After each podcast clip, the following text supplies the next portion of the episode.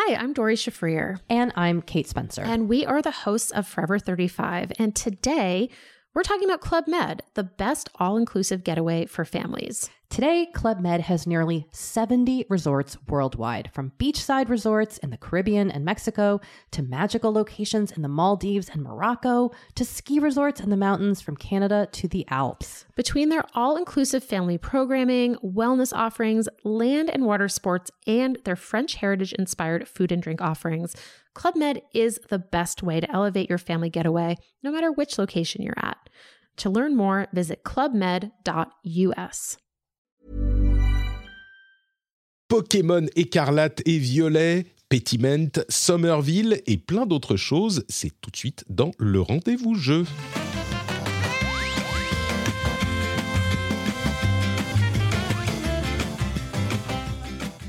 Bonjour à tous et bienvenue dans le Rendez-vous Jeu, l'émission qui vous résume toutes les semaines toute l'actualité du jeu vidéo sur PC, console, mobile, les news de l'industrie, des analyses absolument sans pareil de la part de mes invités. Moi, euh, bon, je dis des trucs un petit peu au hasard, mais mes invités sont malins, intelligents. En plus, ils sont tous beaux. C'est incroyable. Je ne sais pas comment, comment ils font. Merci à vous deux d'être là. On a d'une part Julie Le Baron. Comment allez-vous, mademoiselle? Euh, mais ça va très bien. Et, vous Ce vouvoiement m'a un peu déstabilisé. Oui, il m'a moi-même déstabilisé parce qu'ensuite j'ai dit Attends, c'est mademoiselle ou madame pendant que je le disais et je crois que c'est eh, mademoiselle. on, ne dit plus mademoiselle. Ouais, je crois hein, qu'on dit plus mademoiselle en plus. Ouais, c'est pas. Bon, alors madame le baron, comment allez-vous aujourd'hui? Bah, écoutez, ça va très bien. Je me porte à merveille.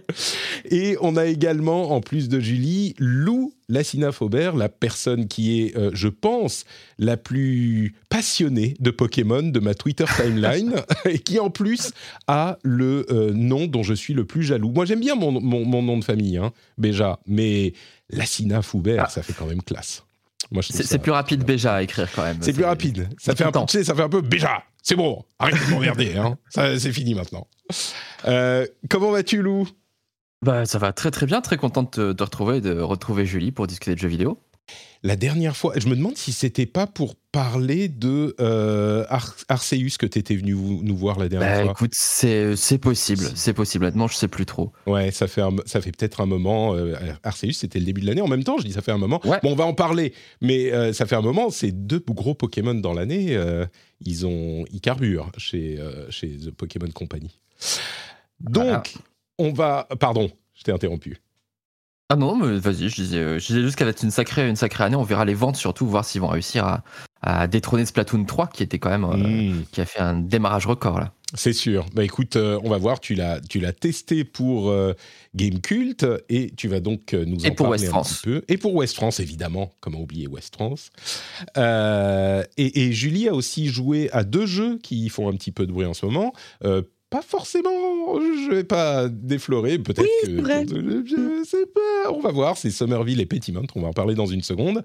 Avant ça, je voudrais remercier le producteur, euh, le producteur de cet épisode, Chablex, qui est le, euh, la personne qui est responsable pour cet épisode. À chaque fois, je dis ça, je ne sais pas si ça leur plaît ou pas. Euh, il est responsable de tout ce qui est dit dans cet épisode, ou en tout cas, c'est grâce à lui qu'on peut le dire. Merci à toi, Chablex. Si comme euh, le formidable, l'incroyable, qui lui aussi est, extrêmement beau, euh, Chablex, vous voulez soutenir l'émission, vous pouvez aller sur patreon.com slash rdvjeux. Alors, on va parler tout de suite des sujets, des infos importantes à retenir de la semaine, avec un tout petit, tout petit bémol quand même. Euh, il n'y a pas énormément d'infos importantes, on va dire. Hein. On va dire ça comme ça. J'ai un petit peu raclé les fonds de tiroir. Mais on va rapidement passer dessus sur deux sujets que j'ai sélectionnés, qui sont, euh, à mon sens, les choses les plus, euh, les plus intéressantes. La première, c'est la nomination des, enfin la, révélation des nominés aux Game Awards, qui, qu'on le veuille ou non, est devenu un petit peu euh, la cérémonie des récompenses du jeu vidéo. Et on a donc les jeux. Alors, il y a toutes les catégories, hein, il y en a vraiment plein, mais la catégorie, bien sûr, que tout le monde regarde et à laquelle tout le monde s'intéresse, c'est les GOTY, les Game of the Year. Et il y a cinq jeux, ou six jeux, six jeux qui sont nominés. Six, ouais. A Plague Tale Requiem, Elden Ring, God of War Ragnarok, euh, Horizon, Horizon Forbidden West, Stray et Xenoblade Chronicles 3. Euh, je, je vais même pas commenter. Euh, Julie, qu'est-ce que tu penses de ces, de ces nominations? Est-ce qu'elles te paraissent justifiées, appropriées euh, Dis-moi? bah alors, moi, moi, elle m'étonne, honnêtement. Enfin, après, je, honnêtement, par exemple, je m'attendais pas du tout à y trouver Stray, qui est pourtant un jeu que j'ai adoré cette année, qui fait partie un petit peu, moi, de mon petit panthéon personnel de l'année. Mais c'est vrai que ça fait drôle de le voir à côté de gros AAA mm. comme Elden Ring ou God of War, quoi. Et bon, bah, du côté d'Elden Ring et God of War, c'est pas très très surprenant. Pareil pour Horizon. Euh, mais pareil, vraiment étonné ouais, de voir euh, bah, deux nominés euh, français, quoi. Up Like Tale, je m'y attendais pas non plus. Mais ça, me paraît, ça me paraît être des jeux importants cette année, donc pour moi c'est justifié. Ouais. Stray, j'avais oublié qu'il était français. C'est effectivement, comme on en parlait avant l'émission, c'est Blue 12 Studio, et édité par Annapurna, et c'est un studio français. Alors, Tale, on le sait, hein, c'est Asobo, mais, mais Stray aussi. Et du coup, deux Français, deux studios français représentés dans les, dans les nominés du Game of the Year, ça fait, ça fait un petit cocorico à l'intérieur quand même. Lou, complètement. ah oui, pardon. juste pour revenir, euh, excuse-moi Lou, euh, vite fait sur le cas de Stray. En plus, ce qui est étonnant, c'est que c'est quand même un tout premier jeu pour ce studio qui a été fondé vraiment pour ce projet. Et euh, voir qu'il est nominé, ouais, je trouve ça vraiment ultra, ultra chouette pour eux. Quoi. Ouais, c'est assez incroyable. Lou, ça te, ça t'évoque quelque chose euh, dans, dans cette euh, liste? Bah, écoute, euh, bah, comme Julie, moi, le, le, fait de, effectivement de, voir Stray aux côtés de ces gros jeux qui sont quand même le gros AAA, très fort, très costaud, très musclé, pour la plupart, c'est c'est assez marrant. la sélection n'est pas si étonnante que ça pour, pour le reste. C'est que des jeux que j'ai pas fait, que j'ai pas eu trop le temps de faire. Et voilà, je trouve que ça, manque un peu de diversité peut-être. Heureusement qu'il y a Stray, j'ai envie de dire justement pour. Oui, c'est ça. Je suis contente. sinon, sinon c'est vraiment très euh, très attendu en fait au final. Ce qui, ce qui est pas forcément euh, euh, pas forcément mauvais. Effectivement, ce sont des bons jeux, mais peut-être qu'il faut reconsidérer aussi ce qu'est un, jeu. Enfin, voilà, ça manque de surprise. Je trouve qu'on on, se laisse trop diriger justement par ces gros jeux très attendus, sans retirer leur qualité. Mais il faudrait peut-être un peu plus ouvrir ses, horizons. Sans mauvais bah, jeu de mots. Ouais, c'est sûr que c'est toujours la, la, question, mais quand on parle d'un jeu euh, qui atteint un statut de jeu de l'année, c'est un jeu qui fait le consensus. Donc c'est assez surprenant, enfin c'est toujours un peu surprenant d'y trouver des jeux qui sont euh, euh, bah justement qui sont qui sont pas des jeux conçus pour plaire un petit peu à tout le monde. Et en l'occurrence, enfin, l'année dernière c'était d'ailleurs merde le jeu de ah comment il s'appelle? Tout, tout quelque chose. It Takes Two. It Takes ouais, voilà. Qui était super qui avait gagné, qui était, qui était surprenant. Le, le les Game Awards, mm. l'Académie des Game Awards a montré qu'elle peut surprendre. Euh, là, on a ben, Elden Ring qui n'était pas, a priori, avant sa sortie, euh, quelque chose qu'on aurait pu imaginer pour jeu de l'année. Enfin, il y a plein de gens qui considèrent que c'est leur jeu de l'année, mais les, les, jeux FromSoft, à chaque fois qu'il y en a un qui sort, mais euh, ça fait pas toujours le consensus. Euh, mais là, même A Plague Tale, je trouve ça surprenant. Stray, c'est très surprenant. Et puis Xenoblade Chronicles 3, euh, c'est là encore, il y a plein de gens qui, qui, qui, l'adorent.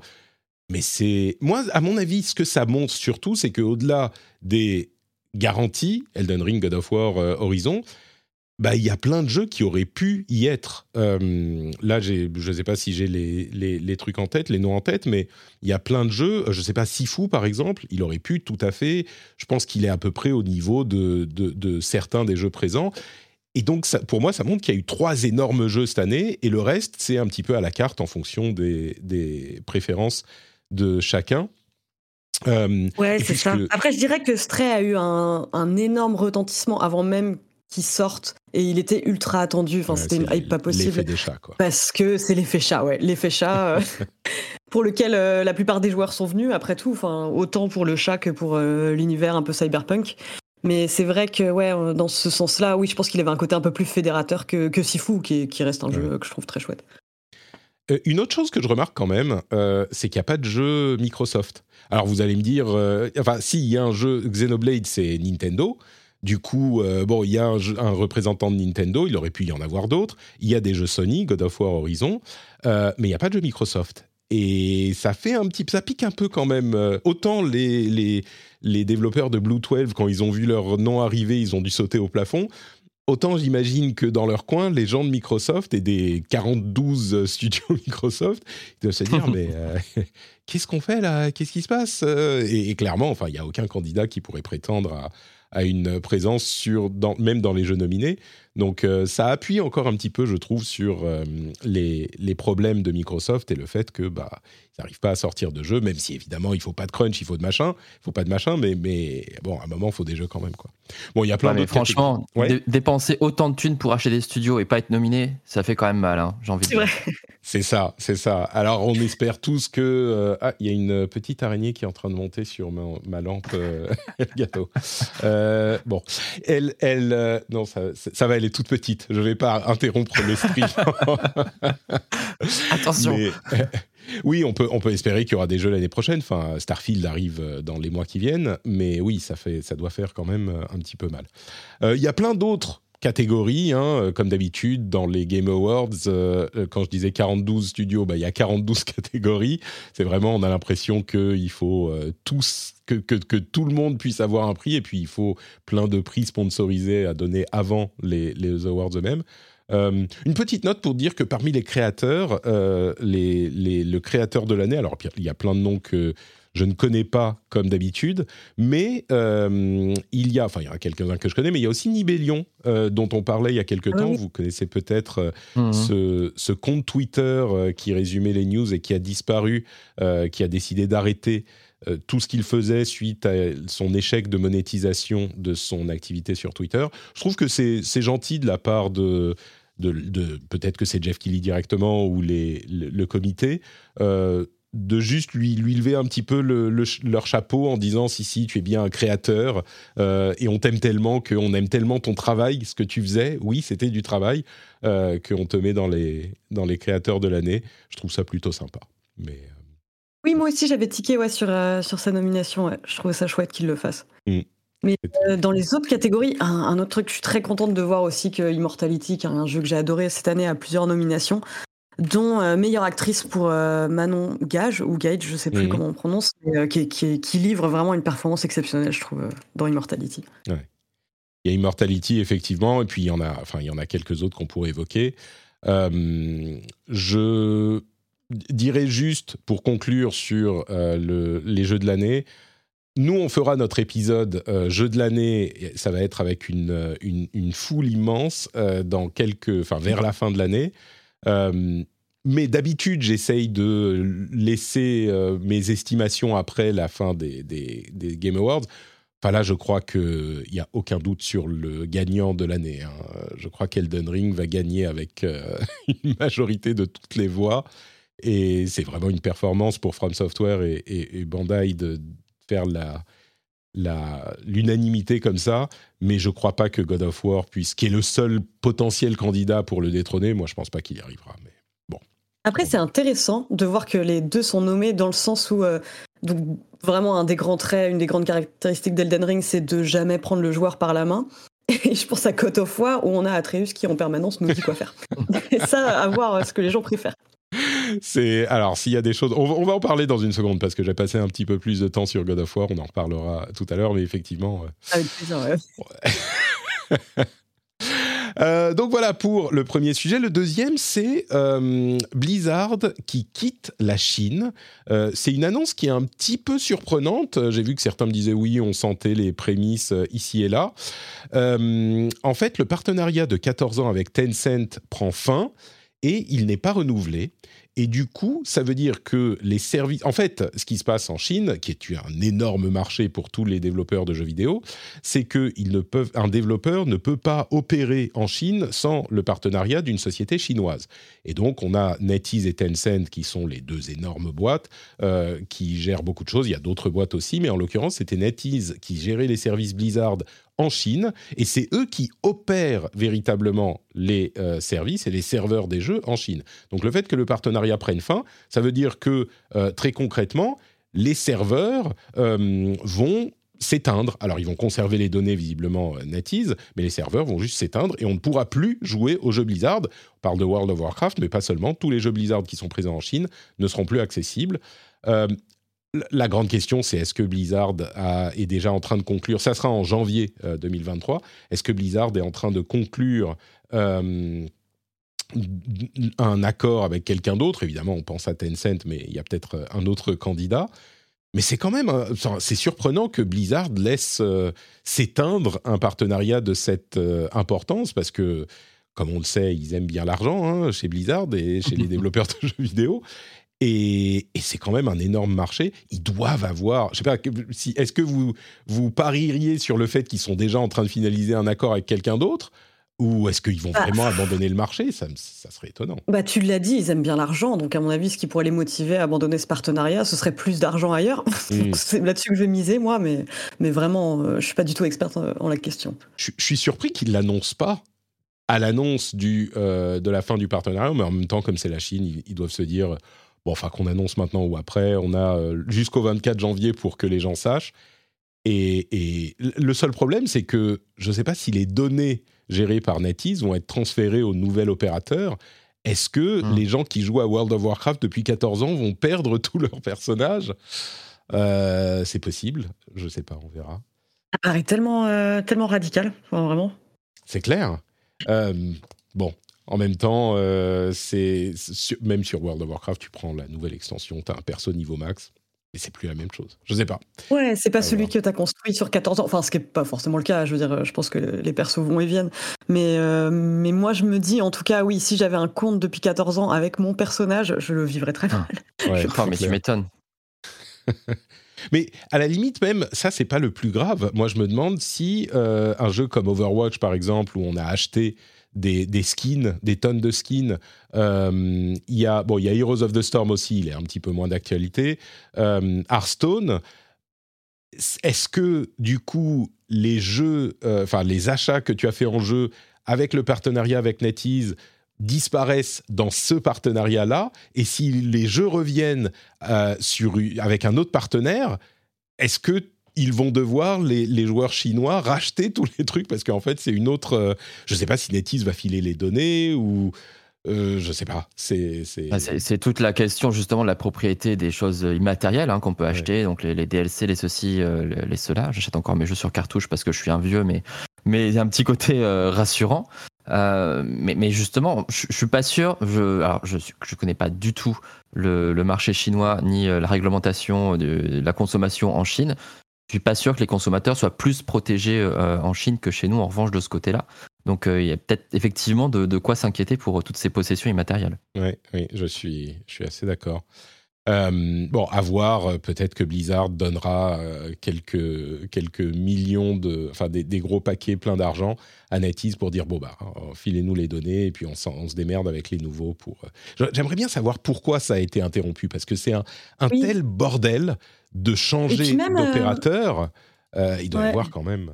Ouais, Julie Et je sais pas si tu as vu le message de Simon Zou, euh, donc, alors, président des partenariats, enfin, un titre comme ça, qui a fait un post sur LinkedIn, qui est un message particulièrement amer, hmm. ou enfin, qui laisse entendre que ça s'est pas fait dans des très très bonnes conditions, enfin, cette séparation. Ouais, ce où il dit, il parle lui-même de son expérience de jeu, en disant, voilà, pour toutes les personnes qui ont passé des milliers d'heures euh, dans les contrées d'Azeroth, euh, c'est euh, enfin c'est terrible ce qui se passe. Et il y a quand même un moment où il, où il précise, enfin c'est terrible, tous les dégâts que peut faire un, un pauvre type. Et alors là, va savoir de quoi ça parle. Il dit un jour nous aurons les, les, informations sur ce qui s'est passé derrière les, les derrière le, rideau quoi. Ouais et, les développeurs et les joueurs euh, comprendront encore mieux tous les dégâts que peut faire un, jerk, quoi, un, pauvre type. Oui, j'ai traduit pauvre type de manière très arbitraire. C'était très, très, bien. C'est le la surprise. C'est quelqu'un du côté de NetEase. Hein. Oui surprise, c'est Elon Musk, en fait, depuis le début. oui, c'est ça, c'était lui c'est toujours la faute d'Elon Musk, au final. Exactement. C'est ça. Il a pour euh, tout casser.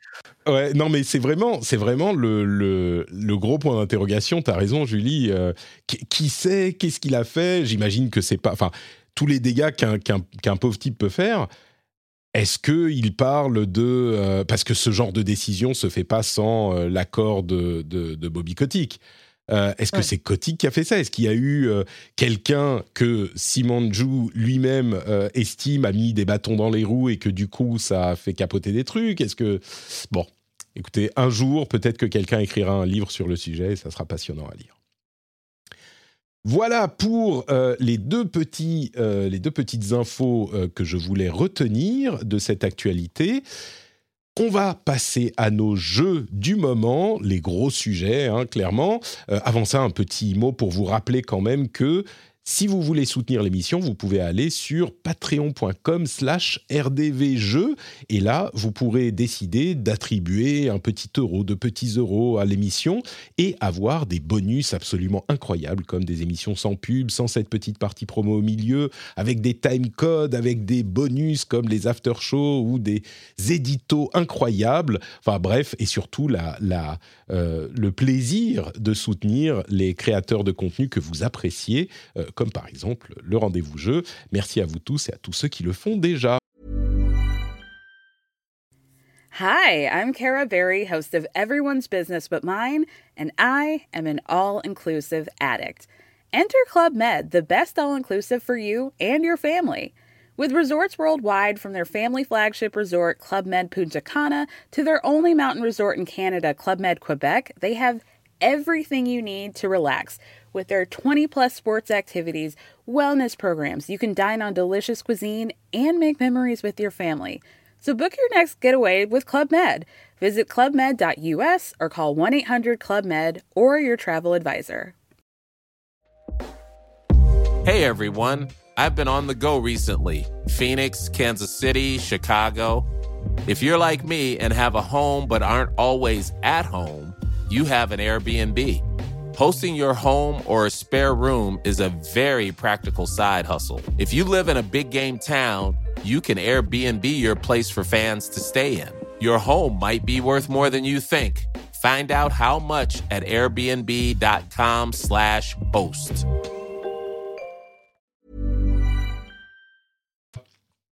Allez, c'est fini l'attente maintenant. On arrive au jeu ou euh, aux jeux auxquels on a joué en ce moment. Et surtout, bon, la grosse sortie, euh, on va pas se mentir, la grosse sortie de la semaine, c'est évidemment Pokémon écarlate et violet. Et je suis incroyablement heureux que Lou ait, accepté de nous accorder un petit peu de son temps pour nous en parler. Donc, comme on le disait, tu l'as testé pour euh, Gamecult et West France, euh, évidemment. Et alors, c'est un, Pokémon qui est vraiment un Pokémon, euh, comment dire, important. Je pense qu'on peut dire qu'il est important parce ah que c'est euh, le, premier Pokémon en monde ouvert et surtout, et je te donne la parole dans une seconde, j'explique pourquoi il est absolument euh, essentiel. C'est potentiellement le premier Pokémon auquel je pourrais jouer avec mon fils. Donc je suis très ah, intéressé de savoir de quoi il en tourne. C'est ça qui est important en fait. C'est pour ça que je t'ai demandé de venir. Il faut que je sache si ça serait euh, adapté à, mon fils de, de 4 ans et demi, 5 ans ou pas.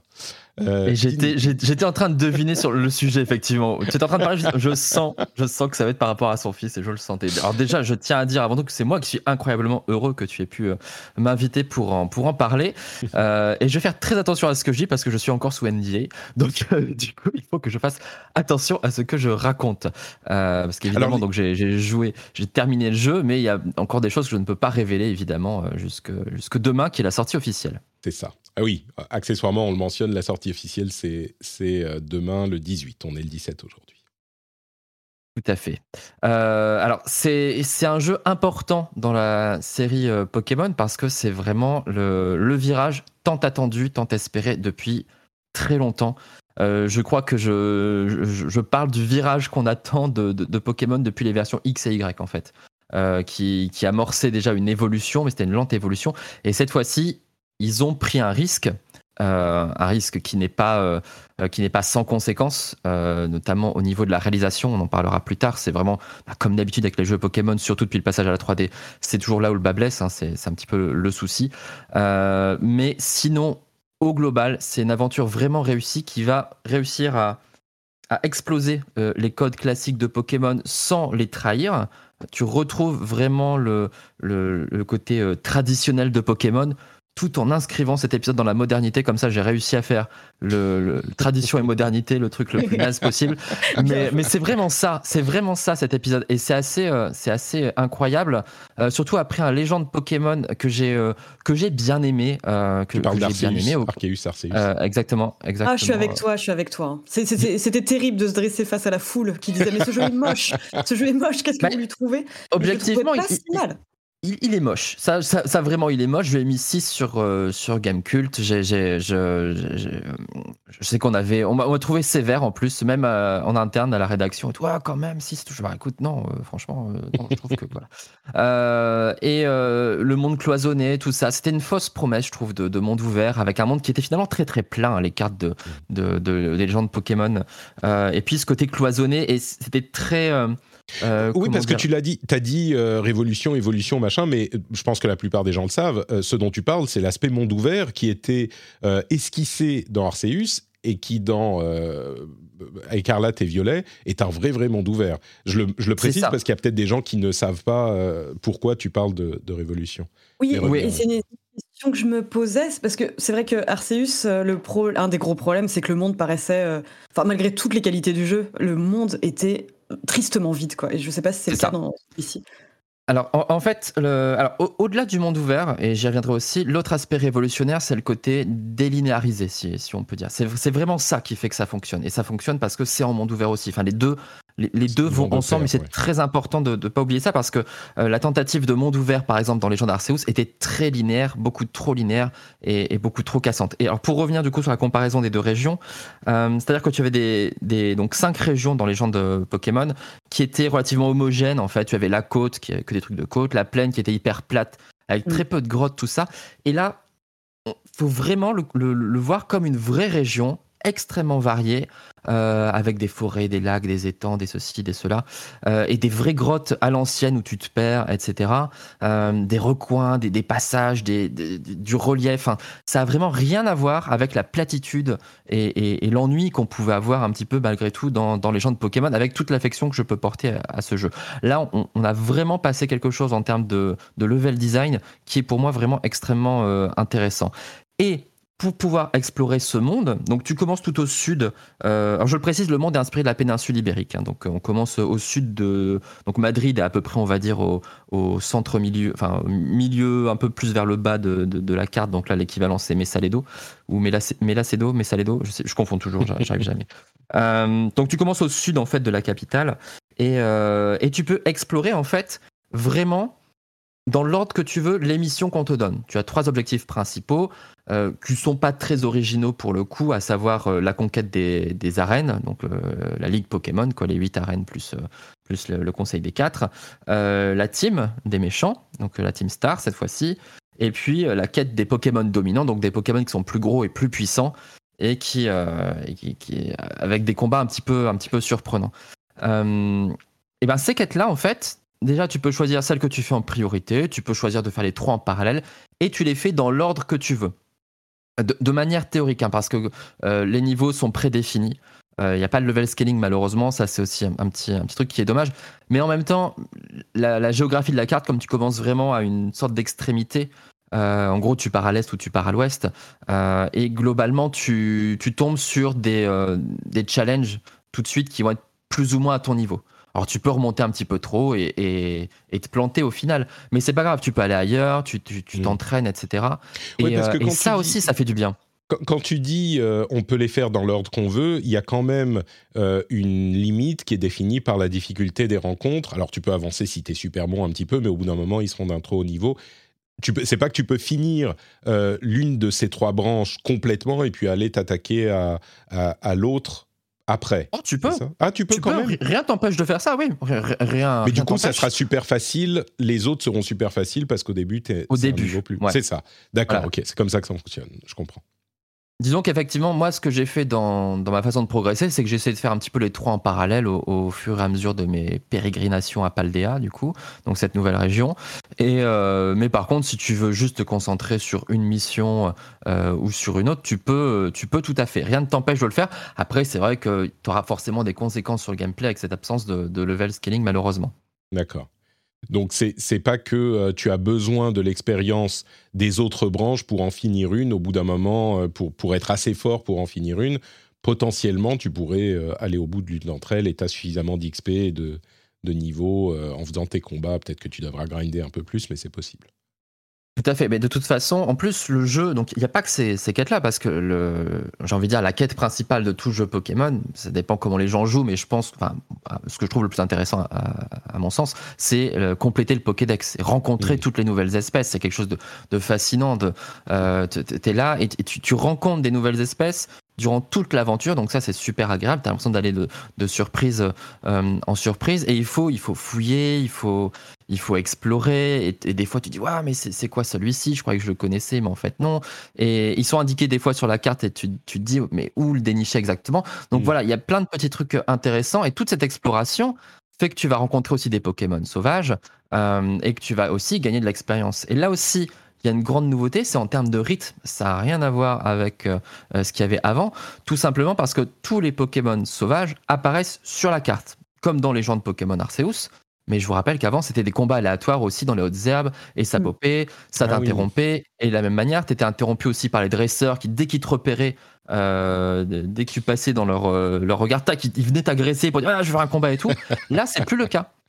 Là, il faut que tu ailles leur, leur parler pour pouvoir lancer le combat. Donc, ça, c'est Mm. super agréable parce que Ah ouais, Et là- ouais. T'es là, tu te balades et tu dis moi je veux juste me balader, j'ai pas envie de combattre en fait au final et tu peux continuer à combattre. Et là-dessus, ils ont ajouté une innovation de taille qui s'appelle le mode en avant. Euh, tu peux en fait envoyer ton Pokémon qui est à la tête de ton équipe euh, se battre seul, euh, sans toi, tu donnes pas d'ordre et tout. Et le combat va être résolu en un quart de seconde en fait avec le Pokémon qu'il en face, suivant en fait le, la différence de niveau entre les deux, ainsi que l'affinité de type entre les deux. Et en fait, tu gagnes de l'expérience aussi comme ça, mais du coup, tu envoies ton Pokémon combattre et toi, tu continues à explorer tranquillement. Donc, il y a aussi ce côté-là où tu. Mais ça Tu devient un vis ton aventure comme tu veux. ou tu, tu, tu Ah oui, oui. plus besoin de combattre du tout.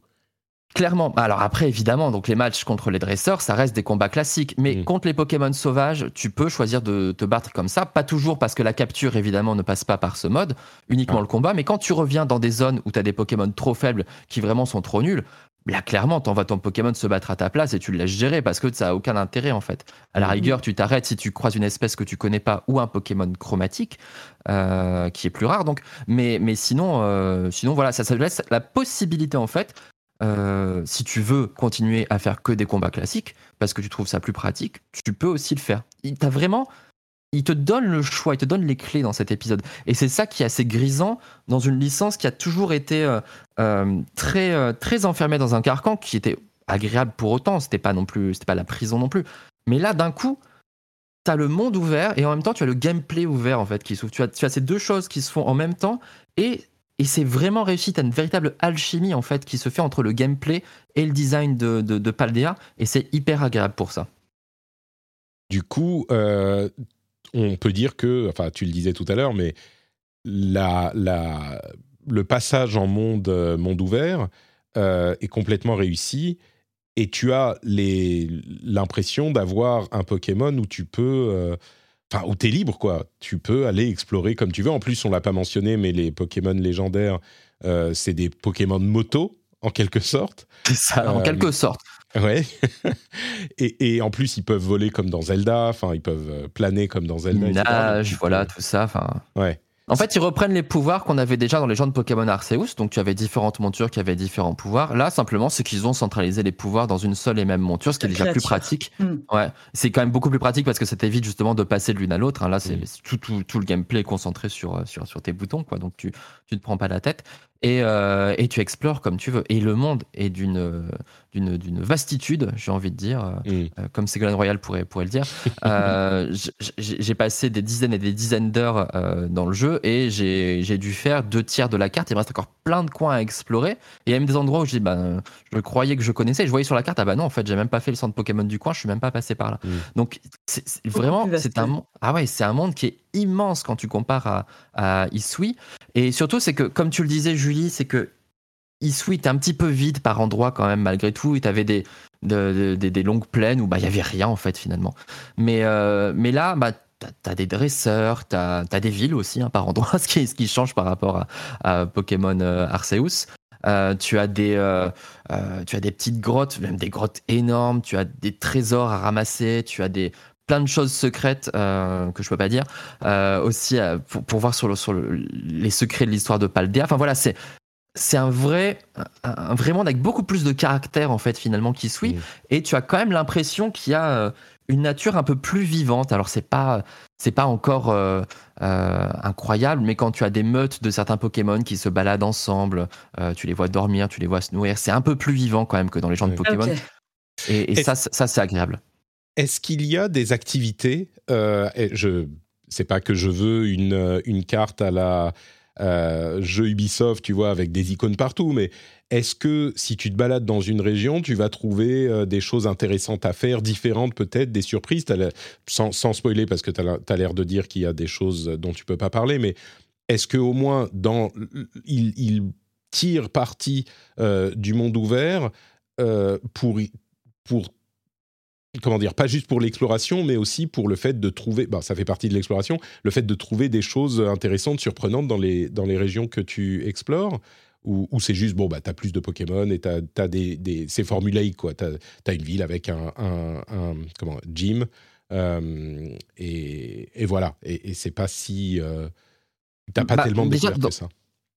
T'as les, t'as les 18 quêtes qui, qui sont éparpillées du coup au milieu, des, euh, au milieu de la carte. Donc t'as les, les, les trucs classiques, tout ça, euh, donc le- les arènes comme je le disais. Mais par exemple, les, les, Pokémon dominants, c'est un petit peu différent. Faut déjà les dénicher, faut. Faut, faut essayer bah, déjà, de- faut rencontrer quelle espèce c'est, etc. Euh, et puis après, t'as effectivement des éléments que tu vas pouvoir trouver. T'as euh, évidemment des CT qui vont être donc, donc les capsules techniques qui contiennent des attaques spéciales qui sont éparpillées. Il y en a, il y en a euh, 171 dans le jeu, donc euh, il y a, de quoi faire. Euh, tu, elles sont éparpillées un petit peu aux, aux quatre coins de la map, donc euh, déjà tu as, ça à, repérer. Euh, et puis tu as effectivement des, des petits. Alors, pas beaucoup de, de, de quêtes, on va dire, quand même, qui sont euh, euh, sur repérer des trucs, mais ça fait partie des choses que je peux pas dire. Mm. Mais as quand même des choses qui se passent et des choses euh, à voir. Et, euh, et puis c'est aussi des choses un intéressant peu plus. d'explorer le monde. C'est pas, c'est un truc qui est intéressant, qui est motivant. Au- Au-delà de du fait de voir le, le monde lui-même, quoi. Bah, t'as des choses aussi plus anodines comme par exemple tu as 10 merveilles naturelles euh, qui en fait se transforment après en, en- comment dire en point de, en point de téléportation Mm. euh, laquelle tu peux te téléporter plus rapidement parce que tu as plusieurs points de téléportation euh, dont les centres Pokémon, les merveilles naturelles qui te permettent un peu de te déplacer plus vite au sein de cette vaste euh, euh, étendue. Et même si c'est pas une quête en soi le jeu te dit pas tiens ce serait bien- t'as pas de quête FedEx un petit peu comme dans euh, comme dans euh, les gens de Pokémon où on te disait il faut que tu ailles chercher tel objet ceci cela qui était pour le coup, je trouvais un, un peu forcé. Là, tu sais qu'il existe ces merveilles. Tu dis, tiens, j'essaie de toutes les trouver, en fait. Je me demande ce que c'est. Mm. Tu. Ah, tu le fais toi-même, pas pour que Exactement, ouais. Donc, Donc, euh, et, et ça, je trouve aussi que c'est assez sympa. Je, je me posais des questions, moi, par rapport à. Est-ce que la- les captures de Pokémon, ça se passe comme dans Arceus ou pas du tout? Ça a évolué euh Alors, non, tu n'as plus de capture directe comme tu avais dans, dans Arceus. Tu pouvais Ah, ça, balancer bien, ouais. toutes les balles. C'est vrai que c'était pratique. Je pense qu'ils vont le garder en spin-off. Clairement, je pense qu'on aura un Légende Pokémon, euh, un, un 2. hein. je, je, enfin, je, je- je pense que ça devrait arriver vu le succès du, du jeu et l'intérêt pour la licence d'avoir aussi Pokémon une Legends alternance. Perseus. Ouais, parce que- Ah, Pourquoi pardon. pas avec, avec Béja aussi, pourquoi Enfin, pas ouais, Béja eh. Voilà. Il faudrait voir à quoi il ressemble. Il serait forcément euh, euh, majestueux, c'est obligatoire. Pardon. Je pense que les deux marchent bien en alternance. C'est bien de garder un petit peu aussi des spécificités à, cette euh, licence spin-off, justement, qu'elle soit un peu plus action et pouvoir creuser aussi le, concept, le concept là. Là, non, donc toutes les captures passent effectivement par l'ancien système de combat. Et d'ailleurs, juste au passage, je trouve que les captures sont un peu moins simples que dans les que dans les épisodes précédents où les Pokémon avaient assez tendance à, à se jeter d'eux-mêmes dans les Pokéballs et t'avais pas trop de défis. Là, euh, ça monte assez vite en difficulté. Ils sont assez euh, réticents, j'ai trouvé. euh, Mm. c'est peut-être juste une impression, mais ça m'a paru quand même moins, moins simple. Et d'ailleurs, le jeu dans l'ensemble, on reproche souvent à Pokémon sa, sa, sa trop grande facilité. Là, avec cette possibilité justement de, de faire les quêtes dans l'ordre que tu veux, euh, je trouve que ça monte le niveau de difficulté. Et il y a des combats euh, vers la fin du jeu qui sont quand même assez, euh, assez costauds. Donc euh, j'étais assez, euh, assez content au niveau de la, de la difficulté, même si tu as toujours des trucs un, un peu Tu dis, ouais, ça c'est un petit peu trop facile, mais on, on a quand même un challenge qui est un peu plus corsé et c'est pas plus mal. On, on parle du truc qui fâche un peu, quand même. Allez, on Ah, en il parle faut. quand même. Il faut bah, la, la- la technique. Bah, ça, c'est toujours le problème de, de Pokémon. Donc, on, on a évidemment un jeu qui est pas très fluide. Euh, vraiment, ça, ça, ça accroche. Il y a même des petits ralentissements par moment, des petites, des petites latences, des petites longueurs dans les combats. Quand tu changes de Pokémon, tu te dis, mais pourquoi ça prend autant de temps et tout? Qu'est-ce qu'il attend, tout ça? Euh, Et ça, c'est vraiment dommage. Ça, c'est vraiment dommage. Euh, après, euh, mine de rien, il y a quand même une amélioration depuis les gens de Pokémon, surtout au niveau du clipping. Moi, ce que je, je détestais dans les gens de Pokémon, c'était de voir les montagnes qui changeaient complètement de forme à mesure que tu t'approchais d'elles. Tu te dis, mais c'est ridicule. Et là, c'est quand même moins marqué. C'est quand même moins marqué au niveau du clipping et de l'apparition des éléments au dernier moment devant tes yeux. Euh, tu as un champ de vision qui est un peu plus lointain et, et- et ça pop moins euh, à, 2 mètres. Ça, euh, heureusement. Euh, mais bah, au niveau de la technique, on est encore, encore en dessous d'un Breath of the Wild qui est sorti en 2017. Quoi. Et ça, ça c'est dommage, mais en même temps, c'était attendu. Donc voilà, Bon, c'est le c'est point noir. Ouais, mais honnêtement, je m'attendais à pire. Je m'attendais vraiment à quelque chose qui allait être du niveau de légende de Arceus. Ouais. Et c'est quand même un petit peu au-dessus. Mais euh, il faut pas s'attendre à un foudre de guerre. hein. On est que sur Switch. Et, euh, et c'est euh, ah, c'est dommage. Il faut, il faut, faut s'habituer. Ça, ça, prend, ça prend Ouais. quelques heures.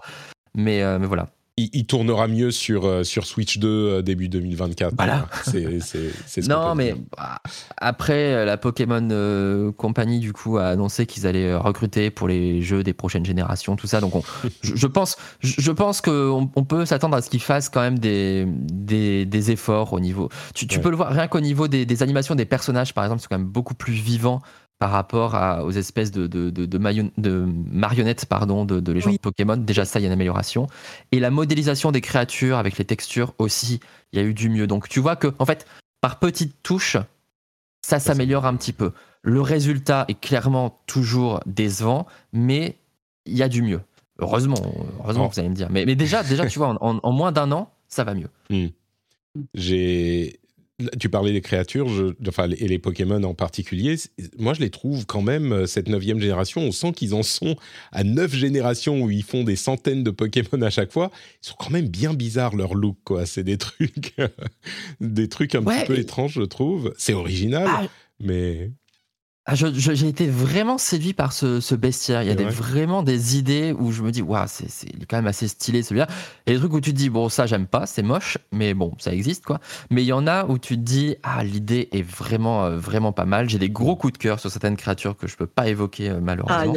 Ah, mais c'est cool, c'est cool de savoir que t'as des gros coups de cœur. Ouais, bah moi, alors, euh, je peux, je peux le dire sans le dire, c'est les Pokémon que j'aime, c'est les grosses patates en général. Donc, euh, clairement, moi, les, les Pokémon, les grosses patates, les, les rondoudous, les mélophées. Ah, moi aussi, je les adore. Bon, bah, Voilà, donc, cool. euh, il y a des grosses exemple- patates dans celui-ci. Il y a des grosses patates. Par exemple, Voilà. Patachio, quand je l'ai vu, voilà, un petit chiot de Pokémon fait, fait en beignet, tout en rondeur et tout, là, je l'adorais. Et il y a une grosse patate, vraiment, je- c'est- vraiment littéralement une grosse patate pour le coup, mais je, je suis hyper fan et j'adore.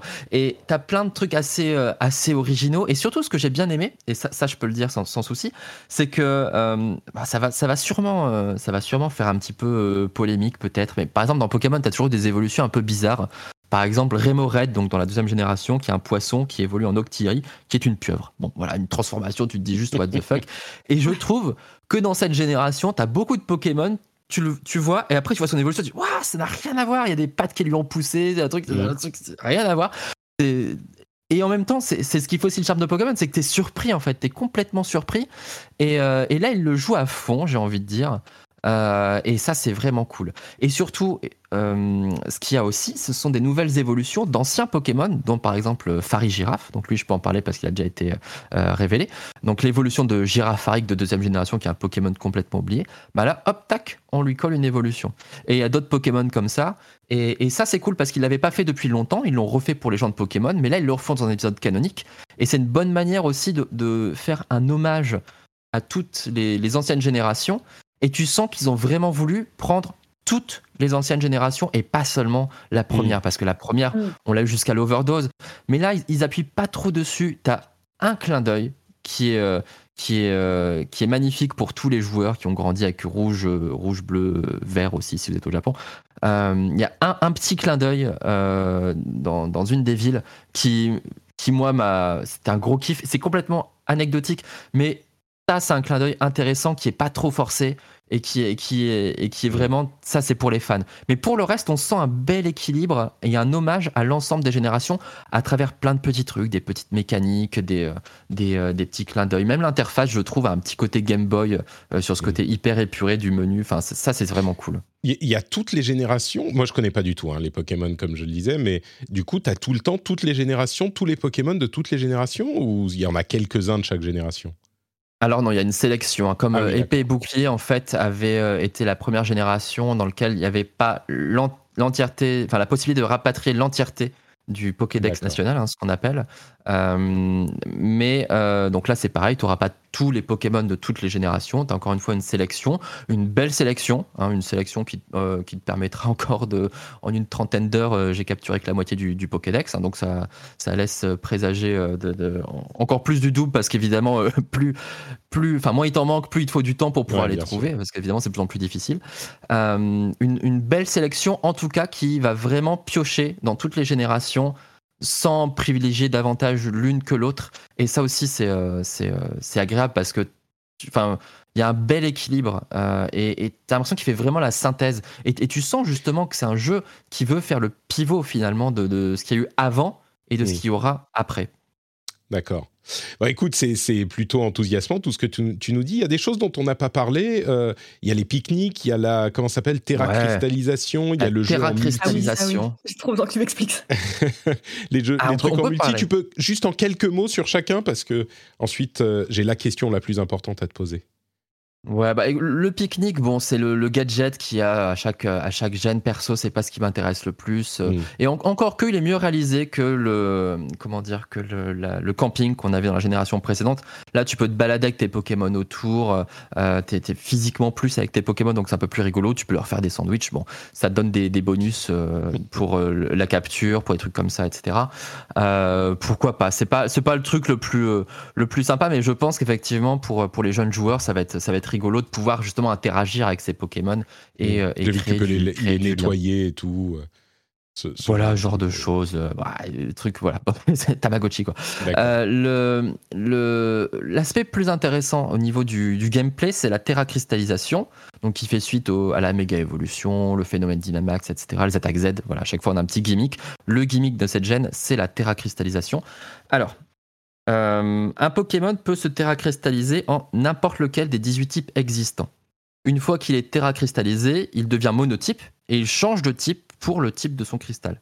Sauf qu'en fait, quand vous croisez un Pokémon dans la nature, en général, euh, le Pokémon commun, il aura une, terracristallisation en l'un de ses types de base. Par exemple, euh, Granivol, Pokémon euh, plante-vol, euh, vous aurez de grandes chances de croiser un Granivol qui terracristallise en plante. Donc une fois qu'il aura terracristallisé, il sera plus que de type plante, donc il perd son type vol, il sera sensible au sol. Euh, mais en revanche, ses attaques plantes seront encore plus puissantes. Hein, puisqu'un c'est Pokémon juste qui pendant lance- le combat ou c'est pour toujours qu'il est terracristallisé? Non, c'est pendant le combat. Ah oui, et c'est ta terracristallisation, en fait, il faut que tu ailles la recharger après au centre Pokémon. Donc tu peux pas non plus le faire autant de fois que tu vas à la suite. C'est pas comme euh, c'est pas comme les attaques Z où c'était une fois par combat, par exemple. Euh, donc euh, après, tu auras des créatures euh, qui ont des espèces d'émanations euh, cristallines autour d'elles, euh, qui sont plus difficiles et qui sont plus rares aussi, plus difficiles à capturer et plus rares à croiser dans la nature, qui auront elles un terracristal différent. Donc par exemple, ton granivol plante vol pourra terracristalliser, pourquoi pas en type feu. Et là, ça deviendra complètement un type feu quand tu le terracristallises. Donc il sera sensible à l'eau, mais il sera efficace contre les Pokémon plantes, etc. Et tu as aussi les raids Terracristal qui remplacent les raids Dynamax de la génération précédente, où jusqu'à 4 joueurs en local ou en ligne peuvent s'affronter, enfin peuvent, pardon, peuvent coopérer pour affronter un Pokémon Terracristal et, euh, et le capturer à la fin, avec là aussi un type Terracristal qui sera plutôt intéressant et qui va être différent. Euh, J'espère que j'ai été clair sur la terracristallisation. C'est- En fait, le concept est, est relativement simple. Il faut dire que c'est un changement de type, mais euh, avoir ces Pokémon qui changent de type, c'est pas forcément évident parce qu'on les croise pas au coin de la, au coin de la Mm. rue. Euh, Et- mais en revanche, ça a un véritable intérêt stratégique parce que euh, quand tu joues contre un autre joueur, tu sais pas quel est son Pokémon qui va terra cristalliser et tu sais pas en quel type il va terra cristalliser. Donc admettons qu'il amène un Pokémon plante. Donc là tu dis je sors un Pokémon feu et là tu vois le Pokémon plante adverse qui terra cristallise en Pokémon eau. Paf, en fait, ben t'es foutu.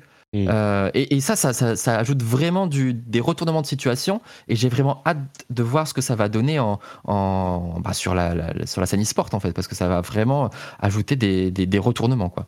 D'accord. Donc ça, c'est une des fonctionnalités intéressantes. Le multijoueur, euh, explorer le le- l'open world, Wow. le multijoueur, tu peux vraiment aller à 4 n'importe où dans le monde et tu... Tu, tu, te, tu te balades, après c'est juste... euh, moi, ça m'a fait penser un petit peu à Temtem pour le coup, donc c'est pas, euh, c'est pas l'aspect le plus intéressant, surtout que ça te bloque les raids, les raids Terra Cristaux en fait pour... pour, pour ce petit groupe de joueurs en club union. Donc tu peux le faire pareil en local euh, ou en ligne. Euh, Il y, a, il y a un côté sympa pour dire ah, on est ensemble, on vit le truc ensemble, mais euh, ça n'ajoute pas vraiment de véritable. euh, bah, le, comment dire, l'aventure est pas, est pas conçue pour en fait du coup. Donc c'est Mm. pas. euh, c'est pas, c'est pas le truc le plus, le plus transcendant quoi. Et C'est euh, pour se retrouver pour aller faire les raids et, et voilà quoi. A priori, Ouais, c'est vraiment plus sympa temps. pour les raids, ouais. D'accord. Clairement pour les raids, c'est beaucoup plus, euh, beaucoup plus, beaucoup plus sympa. Du coup, je ne sais pas si tu vois un petit peu euh, le, niveau de capacité des enfants de 4-5 ans. Euh, je pense que c'est un peu trop tôt un Pokémon pour 4-5 ans, mais qu'est-ce que tu en, tu en penses, toi? Pour mon fils, est-ce que je, je, je peux lui euh, proposer Pokémon Violet ou est-ce que c'est- c'est trop tôt? Alors justement, euh, dans cette génération, il y, a- toujours eu une école, euh, de dresseurs hein, dans les premières villes. Sauf que là, tu es euh, étudiant de cette école. Et, euh, et ils ont fait un truc extrêmement bien, je trouve, pour le côté didacticiel. C'est déjà on te force pas la main de le faire, mais surtout c'est qu'en fait quand tu vas à l'académie euh, Orange ou l'académie euh, Raisin, tu peux suivre des cours et tu choisis toi-même d'aller en cours de mathématiques, de, biologie, d'histoire de, de, de, de- Pokémon, tout ça. Et en fait, tous ces cours sont en fait des prétextes pour t'apprendre des mécaniques de Pokémon. C'est-à-dire qu'en mathématiques, ce qu'on va t'apprendre, c'est que le type, s'il est efficace un autre type, il va faire des dégâts multipliés par deux. Donc c'est de la mathématique. Et, et plein de trucs comme ça. La biologie, ça va t'expliquer bah, les types des Pokémon, ce genre de choses.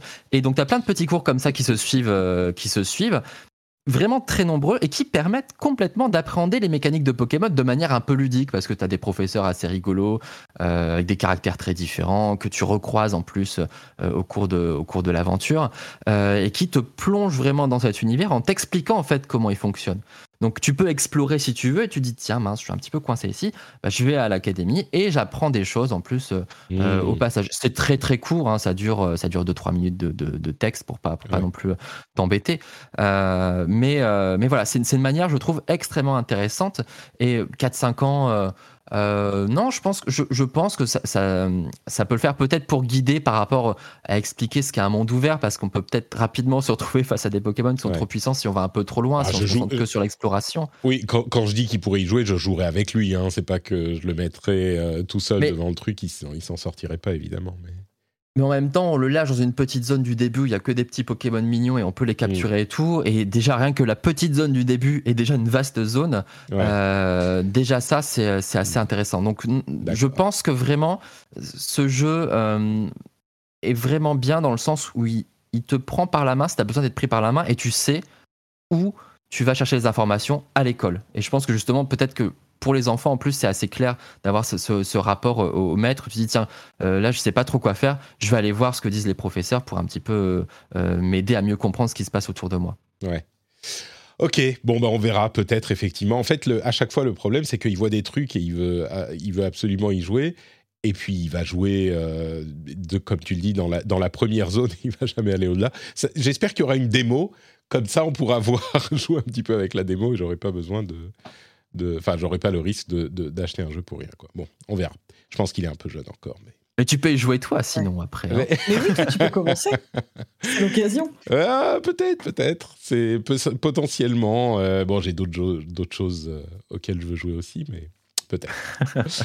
Merci Comment beaucoup, ça, tu dis que Pokémon, c'est pas ta priorité écoute, euh, moi je suis, je suis un vrai et du coup euh, je vais jouer dans Warzone euh, parce que je veux un gros flingue et désinguer des gens et, et faire du teabagging quand je les tue.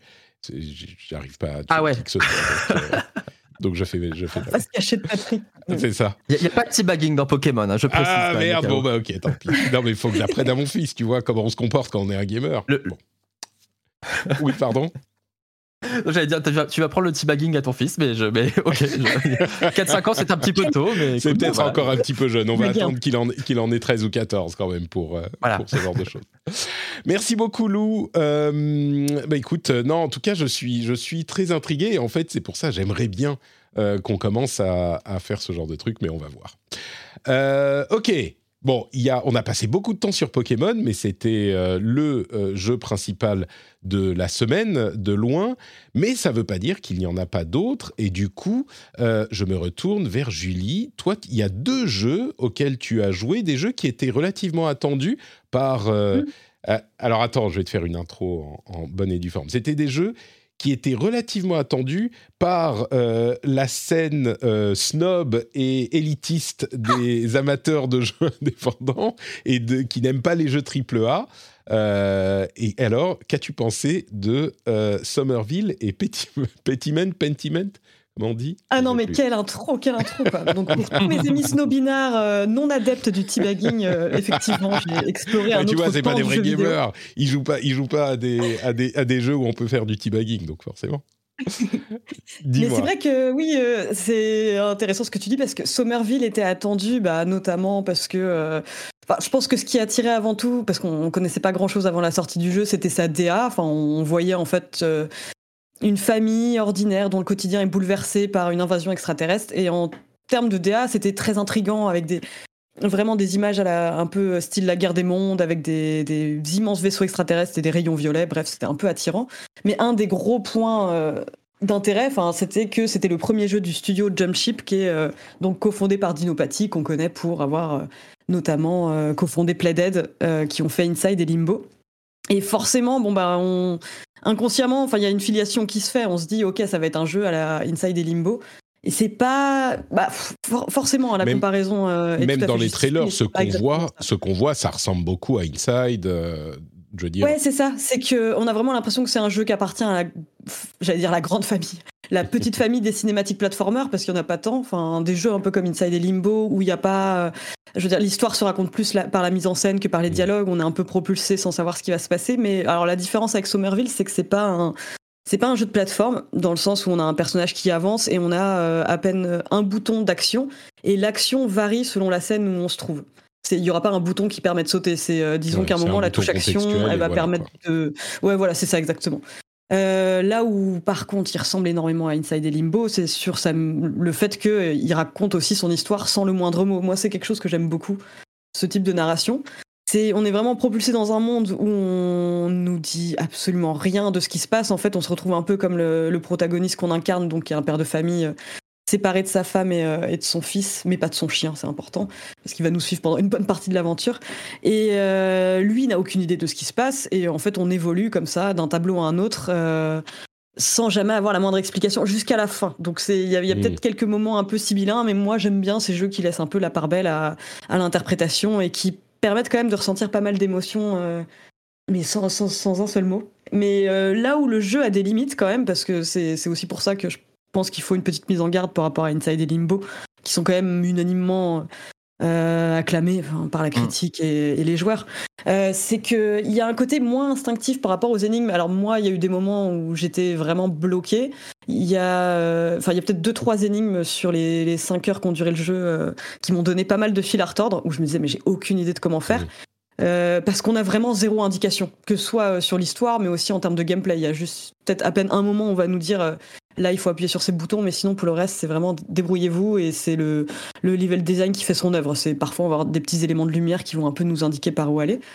Mais ça à la limite euh, ça m'a pas spécialement dérangé. J'aime bien en fait le côté un peu die and retry qu'il peut y avoir sur certains niveaux. Parce qu'en fait, donc oui, j'ai pas trop expliqué ce qu'on faisait. On est euh, donc un, un, un père de famille qui euh, donc va essayer de chercher euh, sa femme et son fils. et qui se retrouve face à une menace extraterrestre dont il ne connaît absolument rien et en fait va devoir s'adapter en permanence. Donc, par exemple, il y a un tableau où on va devoir éviter des attaques. Il y a une scène un peu plus tard, on va devoir, on va devoir faire de l'infiltration. Ça change et il y a toujours cette espèce de petit sentiment d'appréhension. On se dit mais qu'est-ce qui va se passer ensuite? Et il y a des moments, euh, des moments de, mise en scène assez grandioses, mais qui sont parfois entachés par euh, des problèmes euh, de gestion sur les phases de déplacement.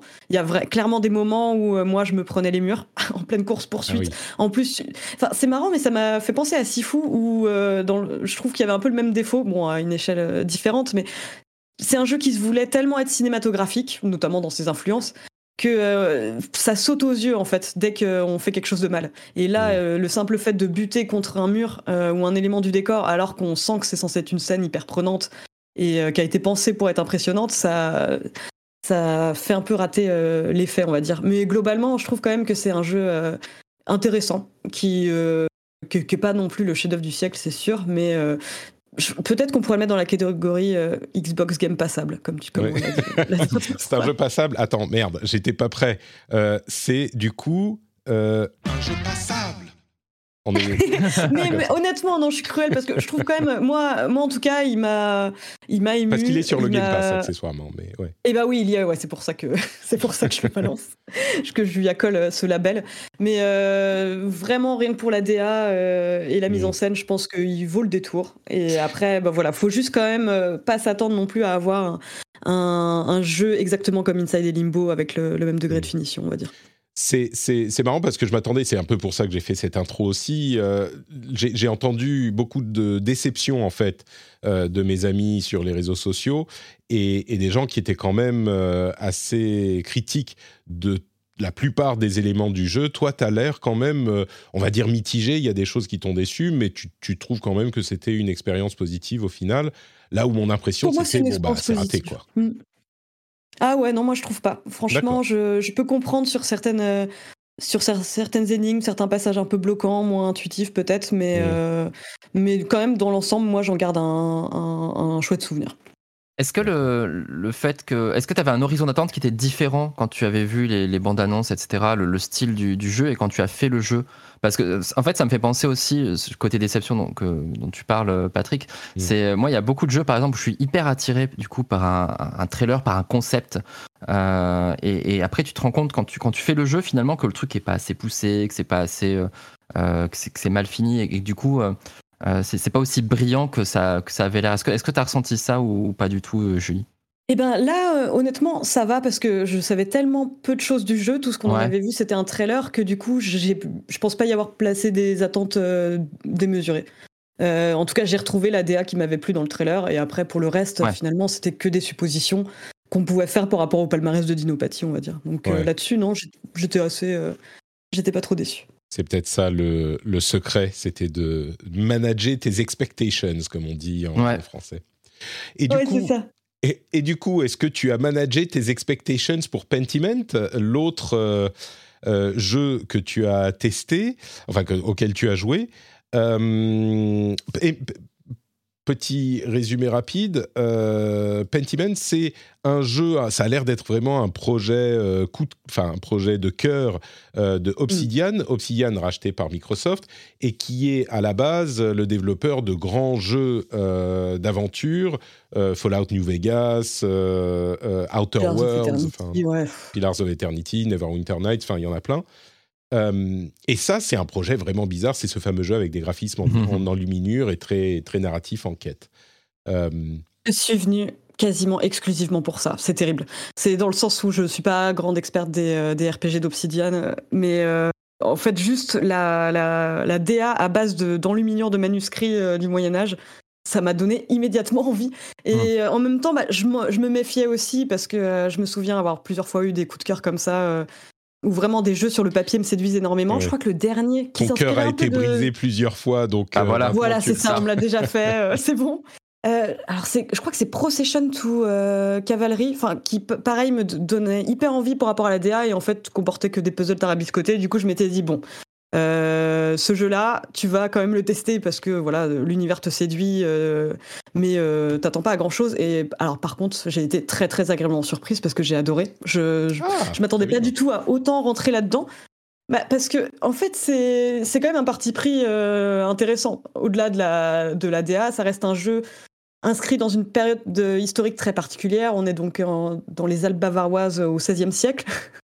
Et, et c'est un jeu qui euh, n'hésite jamais à, balancer sa science au visage du joueur, mais je trouve de manière assez, euh, assez subtile. Enfin, c'est, on en ressort en ayant appris plein de trucs. Vraiment. Je, moi, j'ai appris beaucoup, beaucoup de choses. euh, c'est... Sur le- sur l'époque, tu veux dire ou? Bah, sur l'époque, ouais. Par exemple, je ne connaissais même pas le terme scriptorium avant d'y jouer. Maintenant, je pourrais le placer dans une phrase euh, sans souci. C'est et c'est aussi- disons qu'aussi, il, est- il hésite pas, il n'a pas peur de traiter euh, de thématiques qui sont souvent délaissées par le, jeu, le enfin qui sont habituellement délaissées par le jeu vidéo. Euh, ça parle notamment donc de la disparition de. Nous, on incarne un maître artisan qui s'appelle Andreas Mahler et qui passe sa Wanderjahre, donc c'est ses années d'errance en fait, des années où il, qui va passer à perfectionner en fait son, son, son- l'art de l'enluminure dans une abbaye avec des, avec des moines, bref, pour résumer très simplement. Et euh, c'est une période euh, où euh, l'imprimerie commence à, progresser, donc les scripts sont en voie de disparition. C'est aussi une période où on constate la montée du protestantisme. C'est ultra intéressant. Enfin, vraiment, je trouve, le, ça parle d'énormément de choses. Ça parle de lutte des classes, ça parle d'oppression des femmes, mais toujours de manière, enfin vraiment, je trouve ultra intéressante et sans qu'on ait l'impression de lire un pavé ou 48 fiches Wikipédia sur le XVIe siècle. Et ça, je trouve que déjà c'est brillant, mais au-delà de ça, euh, les mécaniques principales du jeu, donc c'est un jeu d'enquête essentiellement, donc euh, qui se fait en point and click où on va en fait se balader euh, de sur une carte assez réduite. On va de paysage en paysage pour s'entretenir avec des, des personnages. Donc il y a un meurtre qui est commis au début du jeu et nous en fait on est chargé de mener l'enquête en discutant avec plusieurs personnes avant de se rendre compte que plein de gens ont des raisons d'en vouloir à la personne qui a été tuée. Et c'est euh, honnêtement ce qui est ultra bien. Enfin, c'est que euh, et, ça paraît un peu euh, un peu bizarre au début, c'est qu'il n'y a pas de coupable canonique dans le jeu. Euh, nous, en gros, ce qu'on va faire en tant que joueur, c'est euh, vraiment s'entretenir avec le plus de personnes possible pour essayer de déterminer euh, qui peut être le tueur, et on va livrer notre conclusion. On a quelque chose comme trois jours pour livrer notre conclusion. À ce moment-là, en fait, on a euh, amassé un certain nombre de preuves, sachant qu'on a- on n'a pas le temps de tout faire. Le temps est limité, et euh, donc on a trois jours, et ces trois jours euh, comportent des activités. Enfin, je sais pas si je suis claire, mais par exemple, on, dans une journée, on peut avoir deux repas avec euh, des personnes, par exemple, qui pourraient être des suspects ou nous donner des informations sur un suspect. Mais euh, il faut choisir en fait. On peut pas bouffer avec tout le monde, on peut pas discuter avec tout le monde, on peut pas faire toutes les activités qui s'offrent à nous. Et donc on aura forcément une vision un peu parcellaire euh, de l'enquête, mais il faut quand même livrer une conclusion. Et ce qui est ultra intéressant, c'est qu'on passe son temps, enfin on finit par la livrer. Euh, et on vit avec ces- ces- les conséquences de nos décisions jusqu'à la fin du jeu. Enfin, c'est euh, le jeu, il s'étale sur 25 ans et on va euh, donc Ah ouais. potentiellement euh, Ah, 20 ans c'est un après croiser un perso euh, qui nous en veut encore euh, d'avoir tué son mari, quoi.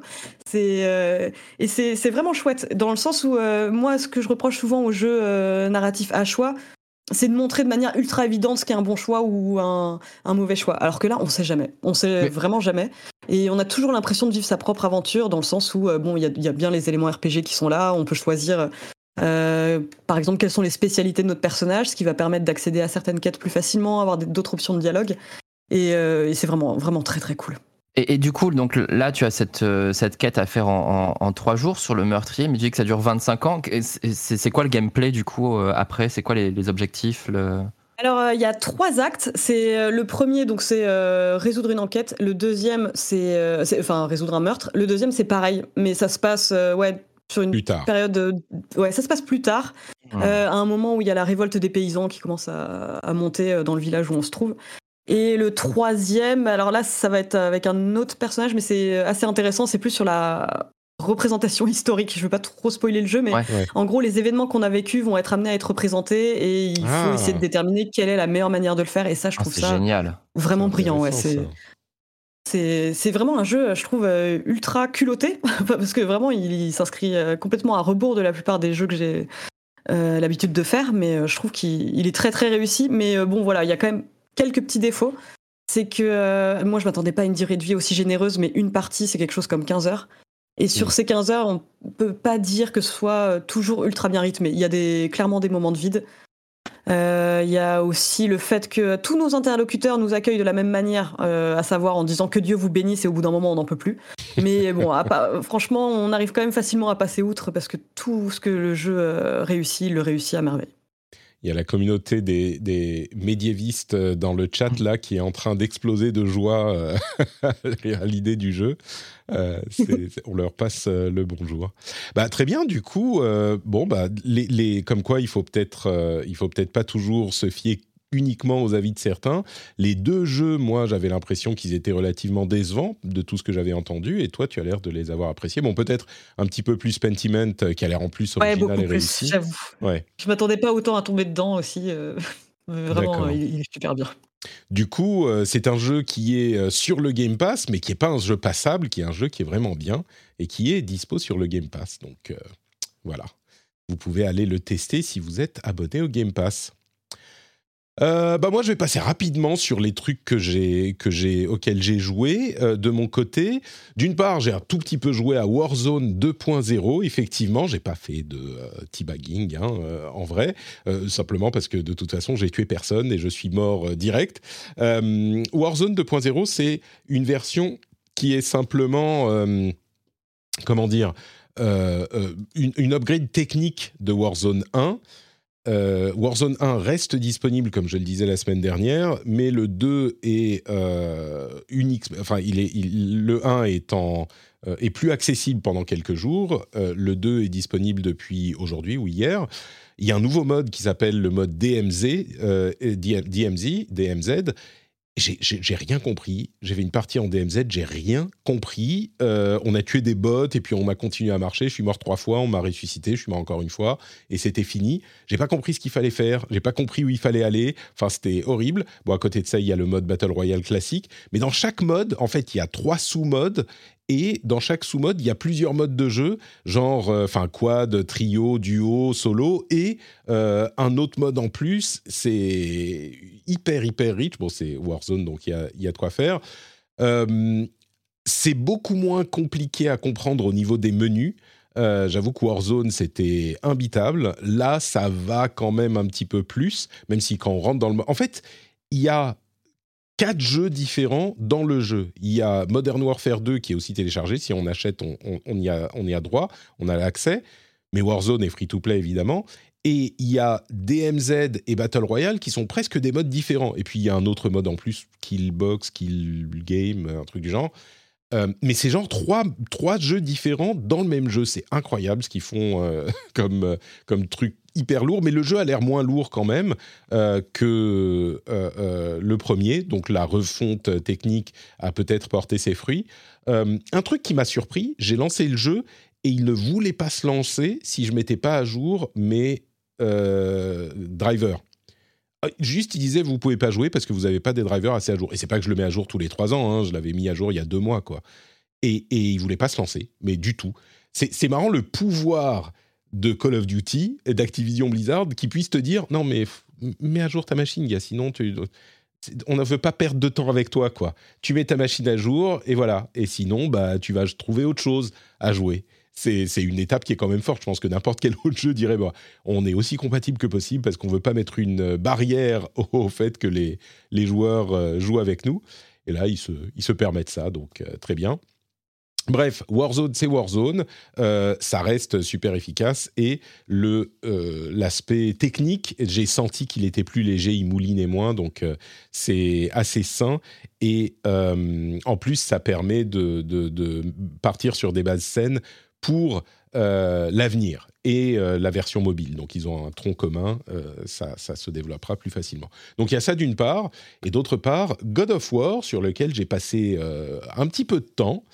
Euh, toujours pas de spoiler, hein. je, vais, je vais rien spoiler. Si jamais vous voulez rien entendre du tout sur God of War, avancez de, de 3-4 minutes. Mais euh, je dirais, on l'évoquait euh, juste avant de, de- de commencer à discuter des, des news, avec Julie notamment. C'est- c'est Atreus le backseater. mais ah, c'est infernal. C'est infernal comme il t'explique toutes les énigmes. Euh, tu es en train d'essayer de comprendre comment faire. comment résoudre un petit puzzle, et il est là à côté, il te dit euh, Papa, tu devrais regarder par ici, regarde, il y a un truc qu'on pourrait bloquer. Et tu Mais, mais tais-toi, Mhm. Atreus C'est. Oui, puis si c'est pas lui, c'est Mimir, quoi. Qui est là, mais tu devrais tirer sur la Ouais. qui retire la corde. Alors, c'est très bien qu'il euh, t'aide, mais il devrait au minimum y avoir un, un petit euh, setting, un petit paramètre pour le désactiver. Au minimum. Alors je me posais la question justement parce que c'est vrai que j'ai pas pensé, c'est pas possible parce que c'est vrai que je sais que en Ah merde, termes en fait. d'accessibilité, c'est Ah, bah, je me dis ce serait pas étonnant quand même que, enfin moi en tout cas je, je salue le travail qui a été fait sur l'access- l'accessibilité. Incroyable. Euh, Il y a plein d'options configurables et si ouais si on pouvait effectivement avoir un truc pour muter euh, les deux backseaters euh, qu'on se traîne en permanence, ce serait vachement bien. Ouais, si- si- Ah, on- Vous pouvez pas les tuer, sinon comme ça, moi, c'est Ah, ça, ça réglerait le problème. on, nous dit, on nous dit dans la chatroom qu'il y a une option pour changer ça. Je m'en suis, je m'en Ah. suis plaint. Tu vois, comme quoi, voilà, quand on se Ah bon, plaint, il faut. euh, Ah, c'est boomer. exactement. Tu as le choix sur court ou long. Oh, mais c'est exactement ce que je voudrais. Je voudrais un petit peu plus de temps. Bon, bah écoutez, d'accord. Je, je, me, je me tais. Euh, Atreus, en fait, on, on- je, je t'aime toujours. Euh, et puis à côté de ça, je dirais, encore une fois, hein, pas de spoiler, mais de tout ce que j'ai joué, j'ai l'impression que la, il y a tellement eu de foin qui a été fait sur le fait de ne pas faire de spoiler. Euh, j'ai pas fini le jeu encore, donc peut-être qu'il y a un truc fou qui se passe à un moment, mais je trouve que le jeu est quand même, même s'il y a beaucoup de choses intéressantes et je comprends des choses spoilables, j'avais presque l'impression des attentes. On parlait d'attentes pour Pentiment tout à l'heure. Je crois que tout le discours au cours des spoilers, au- autour des spoilers, m'a fait attendre euh, à monter mes attentes de manière un petit peu irréaliste. Et du coup, le fait que ça soit, alors clairement, une évolution du God of War de euh, 2018, mais complètement dans la lignée du God of War de 2018, je, je, je sais pas, je m'attendais à un truc de plus, un truc plus important. Euh, et, Ah, je vois très bien ce que tu veux dire, ouais. tu- ouais, c'est pas. euh, Euh, en fait, parfois, enfin, ça peut arriver aussi quand on on reçoit des jeux pour les tester, qui insistent tellement dans les review guides pour dire attention, ne spoilez pas à partir du chapitre 4 que toi Ouais. Euh, tu te dis, enfin, je dis ça au pif, hein. mais je me souviens que ça me l'avait fait un peu pour euh, Death Stranding, que j'ai beaucoup aimé par ailleurs, mais ils en avaient fait tellement un foin sur un passage particulier du jeu que quand ce moment est arrivé, j'étais ah, ah oui, ok. mais euh, c'est pas comme si c'était présent, c'était pas présent dans tous les trailers, mais bref, euh, il y, a, y a des moments comme ça, ouais, où je peux avoir des attentes démesurées parce qu'on me dit attention, ne spoilez surtout pas, et du coup, ouais, j'apprends à, à me méfier en fait de, de ces moments-là. Ouais, j'aurais- dû me méfier aussi. euh, parce que clairement, là, je suis, je suis presque déçu par défaut, quoi. Mais euh, enfin, déçu, c'est un grand mot. Le, le jeu reste, euh, reste complètement, complètement incroyable. Une, une qualité de production folle, un plaisir. Et je prends énormément de plaisir à explorer. Et je, et, et j'ai, vraiment, je suis frustré de me dire bah il faut que je joue quand même un petit peu plus vite parce que j'ai pas énormément de temps euh, avec les enfants tout ça. Et en même temps je voudrais explorer plus je voudrais prendre plus mon temps parce que je sais que quand je vais arriver au bout de l'histoire je vais je vais m'arrêter. Je crois. Généralement c'est comme ça que je fonctionne dans ce type de jeu même si je les adore. Bon quand je suis arrivé au bout de l'histoire j'ai la motivation qui, qui baisse. Euh, et du coup, et, et- et pourtant, je, enfin oui, voilà, je, je l'apprécie énormément. euh, c'est l'un des meilleurs jeux de l'année, sans aucun doute. Et une qualité de production complètement folle. Et même, euh, je veux dire, l'histoire est prenante, le gameplay est fun, il n'y a aucun problème là-dessus. Et donc, je veux pas que mes, mes, mes, mes- comment dire, mes quelques critiques laissent penser que, euh, en fait, euh, c'est pas super, quoi. C'est très très bien. Mais il y a eu cette petite, euh, cette petite pas- pas simili-déception, comme, comme le dit Julie. Alors moi, il y a juste un truc, euh, c'est que j'imagine que tu avais fait celui de 2018 et que tu l'avais bien aimé. Bien sûr, oui. Euh. Moi, le, je l'avais pas fait moi, et donc je suis arrivée dans celui-ci complètement à Ah ouais. Et alors effectivement, c'est pas très accueillant pour les nouveaux venus. Je dis ça, enfin au cas où il y aurait d'autres personnes dans mon cas qui se disent tiens, je vais me lancer. En plus, il y a un récap, je vais peut-être comprendre quelque chose. Euh, moi, je me suis retrouvée propulsée là-dedans, à absolument rien comprendre, à part qu'il y avait tout un tas de dieux quand on voulait à Kratos, qui s'invitaient chez lui pour boire le café, et qu'après il se décide au dernier moment de lui planter un couteau dans le dos. Enfin, pour moi, le scénario n'avait pas beaucoup de sens, mais euh, là où le fun a été instantané, c'est sur les combats. Les, les- les combats, et ce f- qui apparemment est directement hérité de celui de 2018, mais cette espèce de coup de pied. euh, Enfin, vraiment, le, le système de combat est très très fun. Ouais, on euh, est d'accord. Quand t'as je- je pas ta hache et que tu mets un gros coup, que ça fait le coup de pied, c'est ça? Ouais, c'est ça, je l'aime beaucoup ce coup de pied. je, te, comprends. Il est superbe. Ouais, ouais, non, mais c'est sûr. Je, dirais que quand même, c'est mieux de faire le premier avant. Euh, mais c'est une aventure qui est un peu dodue. Hein. Le premier, il fait pareil, 30 heures. On, me dit que celui-là fait au moins 30 heures aussi. donc ça fait, c'est un, investissement sensible. le truc que je dirais à propos de ça, c'est qu'il y a quand même je sais pas, l'aventure est très cinématique, mais il y a quand même beaucoup de moments où on te fait le truc classique du jeu, où on te dit, où on te dit, ah bah euh, maintenant euh, il faut absolument qu'on aille chercher euh, tel, qu'on aille chercher la corne de brume de Niflheim. mais attends, pour choper cette corne, il faut quand même qu'on aille rouvrir la porte du truc et il faut que tu ailles chasser deux gemmes de, je dis n'importe quoi, hein, c'est pas dans le jeu, mais deux gemmes euh, de géants euh, pour pouvoir ouvrir la porte. Donc on te rallonge la sauce un petit peu comme ça. Ce qui me déplaît pas parce que j'aime le jeu et je veux, je veux y jouer beaucoup. Mais je sais pas, c'est moins bien goupillé dans l'ensemble que ça peut l'être dans d'autres jeux cinématiques où je trouve que l'histoire, même dans un jeu, enfin il n'y en a pas 12 hein, des, des, jeux qu'on peut comparer, mais un jeu comme Last of Us, c'est évidemment euh, section narrative, euh, on, avance un petit peu dans le monde et puis on a une arène avec des combats. Évidemment que c'est la formule euh, qui, je suis sûr, dans, dans 10 ans nous paraîtra hyper c'est du jeu vidéo et que les choses auront évolué depuis. Mais c'est la formule, mais je trouve qu'elle est mieux liée dans d'autres jeux narratifs que dans God of War où c'est un petit peu euh, ah attention maintenant c'est le moment gameplay. Ok on s'arrête on va parler un petit peu. Maintenant on s'arrête on fait le mm. gameplay. Formellement ça se ressemble beaucoup mais je trouve que la sauce prend un petit peu moins bien. C'est pas que la sauce prend moins bien c'est que ça se ça se ça coule de l'un à l'autre moins naturellement. Euh, donc bon voilà c'est des critiques minimes euh, à part ça le jeu reste complètement incroyable quoi.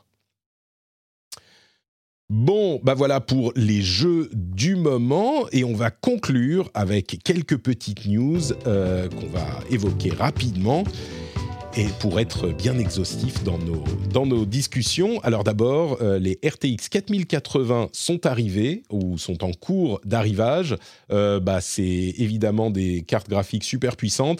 Le problème, c'est qu'elles sont énormes, super chères, etc. etc. Le, le truc que je retiens, c'est que le DLSS 3.0 qui qui, rajoute des trames pour augmenter le nombre de FPS en plus d'augmenter la résolution, fonctionne très bien d'après les premiers tests. Donc ça, c'est une technologie qui va nous permettre d'avoir encore plus de, fluidité et de complexité graphique parce que au fur et à mesure qu'elle est adoptée par tout le monde, ça permet aux développeurs de consacrer plus de puissance au, beau graphisme. Donc ça, c'est plutôt cool. Euh, et puis Epic a dit que 50% des jeux annoncés sur PlayStation 5 et Xbox euh, Series X et, S, bien sûr, Xbox Series, euh, utilisent l'Unreal Engine. Alors visiblement, c'était déjà à 48 il y a quelques temps, mais j'avais dû rater le, numéro, l'annonce de 48 parce que la moitié des nouveaux jeux utilisent l'Unreal Engine. C'est incroyable. C'est complètement fou. Euh, et ça donne un pouvoir à Epic dans l'industrie mm. du jeu vidéo qui, est, qui est notable, quoi. 50% des jeux qui utilisent leur moteur. Alors clairement, ils sont bien émerdés, mais bref. Voilà. N'hésitez pas à commenter sur euh, ces petites news que je passe rapidement. Je m'arrête quand vous me dites euh, Patrick, ta gueule. J'ai un truc à dire. Ah non, non, mais fonce, fonce. euh, Remedy a annoncé euh, Control 2, qui sera un gros, gros jeu. Ils ont un accord avec 505 Games, 505 je suis, j'ai l'impression que Remedy, ils sont un petit peu en train de, de, comment dire, d'avoir les yeux un peu plus gros que le ventre. Ça me fait un peu peur. Ils font des super jeux, mais ils font des super jeux qui se vendent pas au niveau des ambitions qu'ils semblent afficher entre Control, Alan Wake, etc. Euh, bon. Moi, moi je, honnêtement, je suis, je suis assez contente parce que j'avais trouvé Control euh, vraiment intéressant et ça me plaît l'idée de poursuivre mon incursion dans, dans cet univers. Mais euh, c'est vrai qu'ils font, ils ont prévu pas mal de trucs là quand même parce qu'il y a le nouveau Alan Wake sur lequel ils bossent. Euh, ce je sais plus s'ils sont impliqués dans, le, dans les reboots de, Max Payne, mais ça, j'ai vraiment. Euh, ouais, si, si, bah oui, oui, euh, ça fait beaucoup de trucs, quoi. Mais bon, ce que j'attends le plus dans le cas, c'est clairement les, les, reboots de Max Payne. Mm. Mais, mais ouais, ouais, j'espère en tout cas qu'ils vont soigner ces, ces, autres sorties, quoi. il y a euh, un jeu multijoueur basé sur l'univers de Control, euh, les remakes de Max Payne, Alan Wake euh, aussi, et Codename Vanguard, qui est un jeu free-to-play qu'il développe avec Tencent. Donc pour un studio comme Remedy, ça fait beaucoup. On verra. Euh, The Witcher va sortir en version enfin current gen euh, PS5 et Xbox Series le 14 décembre. C'est pas une news que j'aurais forcément évoquée euh, si elle ne comportait pas des ajouts spécifiques d'amélioration graphique. En l'occurrence, il aura des améliorations graphiques comme du ray tracing, etc. Donc si vous n'avez pas encore fait The Witcher, eh bien The Witcher 3, ça sera l'occasion, avant le remake du premier, ça sera l'occasion de vous plonger dedans. Moi, peut-être que je le relancerai pour une, je sais pas, quatrième fois et que je m'arrêterai au bout de la première zone. Parce que j'ai jamais réussi à rentrer dedans. Mais peut-être que le ray tracing me, motivera plus. Euh, Battlefield 2042 arrive sur Game Pass. Euh, les, les, les, classes reviennent parce que c'est un truc que les, L'absence de classe est un truc qui n'avait pas du tout plu aux joueurs, mais maintenant, bah, à l'occasion de l'arrivée des classes, il arrive sur le Game Pass Ultimate, donc vous pourrez y jouer si vous avez le Game Pass. À côté de ça, euh, je, ne comprends pas comment il continue encore, mais Marvel's Avengers accueille un nouveau personnage, Captain America, euh, pardon, euh, The Winter Soldier. quel est on parlait de, connaître l'histoire euh, des contrats et des accords euh, tout à l'heure dans le cas de, World of Warcraft, enfin de, des opérations Blizzard en Chine. J'adorerais savoir pourquoi, je dis pas de conneries, Crystal Dynamics, euh, c'est ça, continue à développer des personnages pour Marvel's Avengers. C'est, pas possible que les gens y jouent encore. Je, je... je suis Hors de mon champ de compétences. je comprends pas. Euh, mais ils continuent à, ajouter des nouveaux personnages. Ça doit être un accord avec Marvel où ils ont dit vous ajoutez des personnages tous les trois mois pendant trois ans. quoi. Moi, c'est le genre de truc, je me suis dit, ils vont, ils vont faire pendant deux ans. Mais là, ça fait plus de deux ans qu'il est sorti. Bref, continue. Et le pré-patch de World of Warcraft Dragonflight euh, est arrivé. Et donc, on peut jouer les Draktyr, donc la nouvelle race et la nouvelle classe, l'évocateur je, suis presque en train de me dire que j'ai envie d'y retourner euh, pour checker. Ça fait quoi? Deux extensions que j'ai pas joué. Hmm, je me demande. Eh, mais bon, le problème c'est que je vous dis tout le temps, j'ai pas assez de temps pour jouer à tout ce à quoi je veux jouer. Peut-être pas une bonne idée de me relancer dans World of Warcraft, mais peut-être. Ah oui, j'avoue, là c'est le tunnel quoi. Hmm, exactement. J'ai été, j'ai trouvé une, euh, une édition collector de Dragonflight qui sort le 28 entre parenthèses. J'ai été obligé de l'acheter. Je les ai toutes j'ai toutes les collectors de World of Warcraft. Je joue même plus au jeu et j'ai quand même acheté la. Bon, j'ai envie un petit peu de tester Dragonflight, donc c'est pas complètement pour rien, mais euh, je suis je suis prisonnier de ma boîte de ma série de boîtes de collectors. Quoi d'autre, quoi d'autre? On continue. The Perceiver. Est-ce que vous avez vu ce trailer de The Perceiver, le percepteur? Non, pas le percepteur, genre, euh, ben, non, le, celui qui perçoit les choses, qui, qui vous ressent les choses. Euh, c'est un jeu chinois euh, qui fait beaucoup penser à Ghost of Tsushima. Ah oui, oui, oui, ça me revient. Oui, oui, ça te revient. J'ai pas vu moi. C'est vraiment intéressant, je trouve, parce que oh, c'est pas le premier hein, jeu chinois euh, très ambitieux, triple A, console PC, qui, qui, qui, dont on voit un trailer.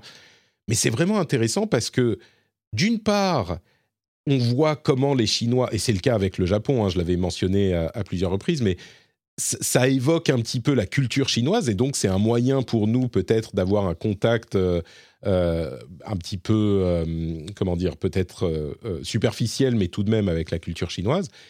Et puis, il faut avouer que le jeu en lui-même, c'est sacrément beau, ça a l'air sacrément impressionnant. Euh, les combats ont l'air très chouettes. Ah, ouais, ça. donne vraiment envie. Hein. Le, trailer qui est, sorti il y a quoi 4-5 jours, ouais, donne vraiment envie, je trouve. Les combats ont l'air euh, hyper dynamiques. Euh, c'est du. Enfin, il y, a plein de choses intéressantes et tu sens la proximité avec les cultures bah, asiatiques, japonaises, forcément. Mais tu sens aussi les spécificités chinoises. Je suis très curieux. J'espère que parmi tous ces jeux, genre les Wulong, les Wolong, les, les, et, les jeux comme ça, j'espère qu'ils seront bien. Comme ça, je pourrais explorer cette. Euh, ah, il est magnifique en tout cas. Ah, il est super beau. Ça y est. Ouais, ça donne hyper envie. Ouais. Bon, voilà pour euh, Perceiver. Il y a des rumeurs que je mentionne en une seconde parce que c'est vraiment des rumeurs d'un MMO Horizon Zero Dawn développé en Mm. collaboration avec NCSoft. Je suis un peu. Je ne sais pas si j'ai besoin d'un MMORPG Horizon parce que Horizon, c'est déjà. Enfin, je dis Horizon Zero Dawn, c'est Horizon tout court.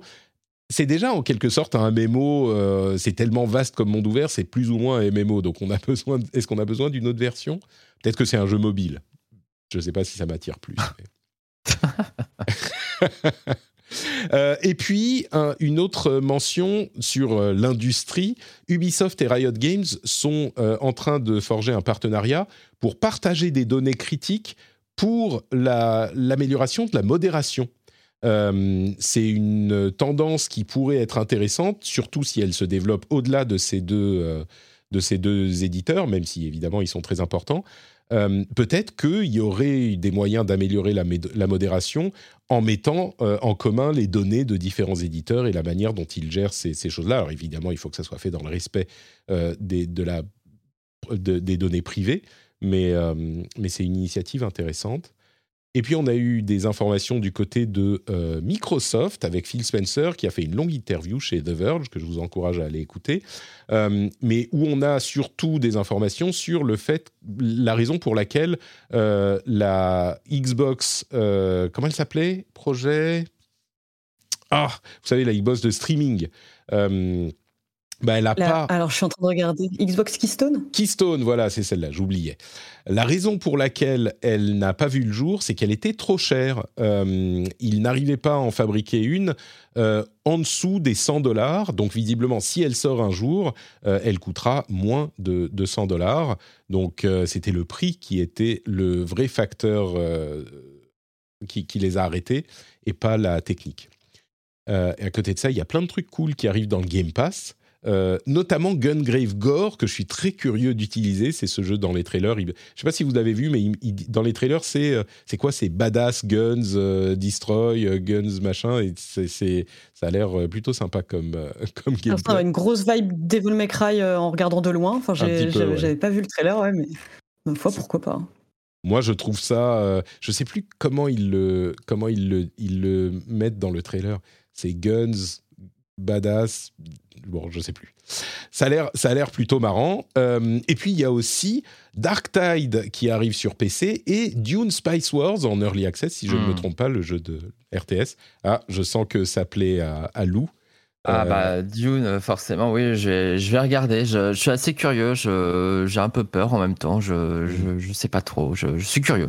Est-ce que tu es curieux parce que c'est Dune ou, est-ce que c'est parce que c'est l'un des, premiers jeux euh, de, RTS de l'histoire du jeu PC Ah, C'était même le premier, je crois, de toute façon, premier, il me semble, à, à l'époque. Euh, bah, ça rend forcément curieux aussi euh, par rapport à ça, mais j'adore l'univers de, de Dune. hein. C'était euh, un des romans du coup de, de mon, mon adolescence, moi, de, de la fac, on va dire, de ma période d'étudiant. et c'est un univers que j'aime beaucoup et qui était sous-exploité, je pense, au niveau du jeu vidéo, alors qu'effectivement le euh, il y avait des, jolies choses à faire. Et là, le fait que le, film ressorte, ça permet d'un un petit peu remettre le- les, les- les choses en avant. Et je suis assez content du coup de, de revoir ces adaptations. D'ailleurs, de manière générale, je trouve que la littérature est trop sous-exploitée dans le jeu vidéo. Eh, écoute, euh, ça sera peut-être un début de changement. Dune Spice Wars, il est dispo depuis aujourd'hui sur PC. Euh, Gungrave Gore, il arrive le 22 euh, sur toutes les plateformes, toutes les plateformes Game Pass, donc cloud, console et PC. Il y a d'autres jeux, je vous laisserai aller voir la liste et découvrir ce que sont Lapin et Norco, deux jeux qui sont dispo aujourd'hui aussi. Euh, et entre parenthèses, si vous n'avez pas Apple TV Plus et que vous avez le Xbox Game Pass Ultimate, eh bien vous avez trois mois offerts euh, avec le Game Pass Ultimate à Apple TV Plus. Il y a aussi Apple Music, mais Apple TV Plus, il y a des trucs super bien. Donc allez y jeter un coup d'œil. Euh, ne ratez pas les trois mois offerts parce que vraiment Apple TV Plus c'est super. Donc je vous le recommande. Il y a des séries vraiment de qualité.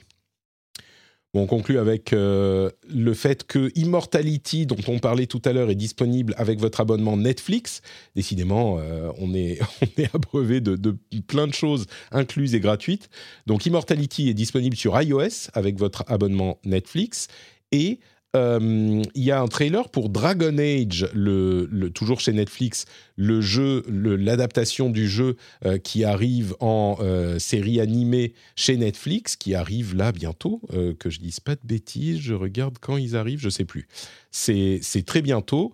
Moi, j'ai pas été super convaincu. Il y a eu tellement d'adaptations de jeux vidéo moyennes. Il y en a eu des biens, Ah mais il y en a eu aussi des moyennes. Celle-là, je suis. hmm, je sais pas. Et puis, euh, oui, quand on regarde la liste délirante de toutes les adaptations prévues sur Netflix, là, c'est. euh, Moi, je, trouve ça plus flippant qu'autre chose. Ils vont à fond dans le jeu vidéo, mais à fond. Euh, y a- en fait, c'est Polygon qui a fait une liste de toutes leurs adaptations, que ce soit en animation ou en euh, live. Assassin's Creed, Beyond Good and Evil, Bioshock, Castlevania, des trucs en plus, Devil May Cry, Dragon Age Absolution, Dragon's Lair, Far Cry 3, Gears of War, Horizon Zero Dawn, Pokémon, Sonic Prime, Tom Clancy's The Division, Tom Clancy's Spl- Splinter Cell et Tomb Raider. Alors je sais qu'ils peuvent produire beaucoup chez Netflix, mais là ça fait vraiment beaucoup quoi. Bon, surtout, dans toutes ces adaptations, euh, com- combien de, euh, de trucs médiocres, un peu comme euh, Tekken. Tu connais mon amour de Tekken, mais bon, le Tekken Bloodline euh, était pas ouf, honnêtement. Alors Et oui. j'adorerais être optimiste et me dire, ok, il y aura peut-être un petit miracle à la Arcane qui contentera tout le monde. Ah ouais. Mais, mais là, j'avoue, enfin, tu vois, comme tu te demandais, est-ce qu'on a besoin d'un MMO Horizon Est-ce qu'on a besoin de 15 adaptations Netflix de jeux vidéo je, je, je ne sais pas. Même, tu vois, un truc comme Castlevania, qui est bien, objectivement, c'est une bonne, Mm. euh, euh, une adaptation originale, intéressante, c'est bien. Mais c'est. Alors, encore une fois, c'est peut-être parce que j'ai moins de temps, mais il y a tellement de choses mieux que les trucs qui sont juste bien, t'as plus le temps de, de t'y consacrer. Donc. euh, Ouais, ouais, c'est terrible. Et ben voilà pour euh, les infos rapides. On, en- on vous en a donné une tripotée là-dedans. J'espère qu'il y aura eu des choses intéressantes et, euh, et- et dont vous profiterez, comme cet abonnement à Apple TV+. Là, il y a des trucs vraiment cool à faire, hein, à regarder au hasard. euh, Regardez Severance, ça vaut vraiment le coup.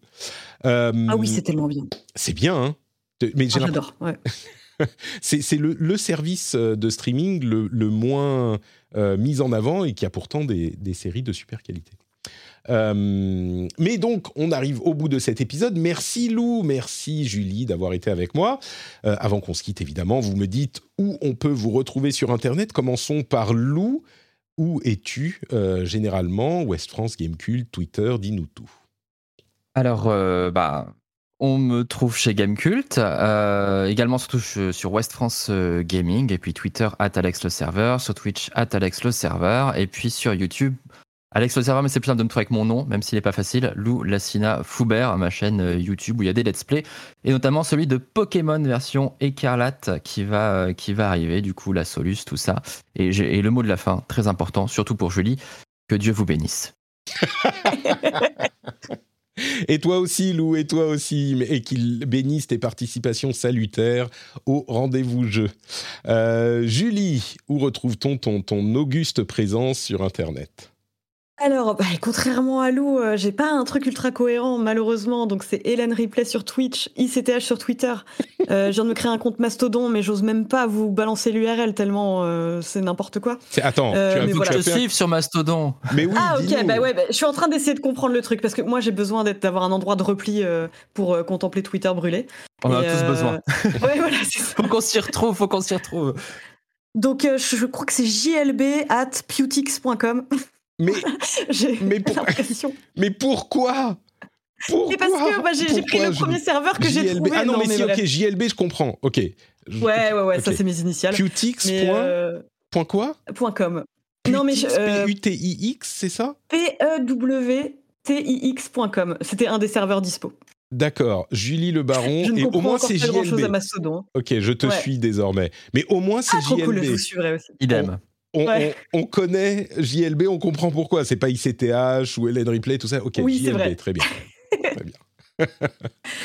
Super. Et le lien vers le compte Twitter euh, sera dans les notes de l'émission pour toi comme pour Lou. Vous pourrez retrouver ça facilement. Merci beaucoup à tous les deux. Pour ma part, c'est Note Patrick sur Twitter, Facebook, Instagram et euh, un petit peu partout. Vous retrouvez les liens vers tout ce que je fais dans les notes de l'émission. Il y a par exemple le lien vers le Discord où euh, vous pouvez me retrouver et on s'amuse beaucoup entre gens plutôt sympathiques. Si vous fuyez Twitter par exemple, ou si vous voulez en parallèle de Twitter un truc euh, où vous pouvez vous détendre.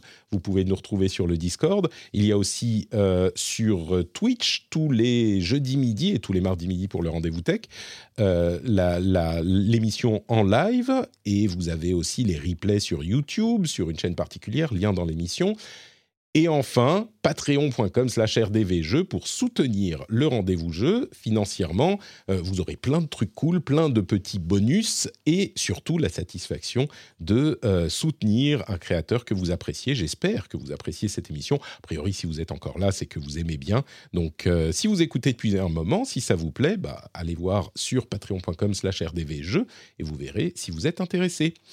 Merci beaucoup à tous et à toutes de nous avoir écoutés et on se retrouve dans une semaine pour un nouvel épisode. Ciao ciao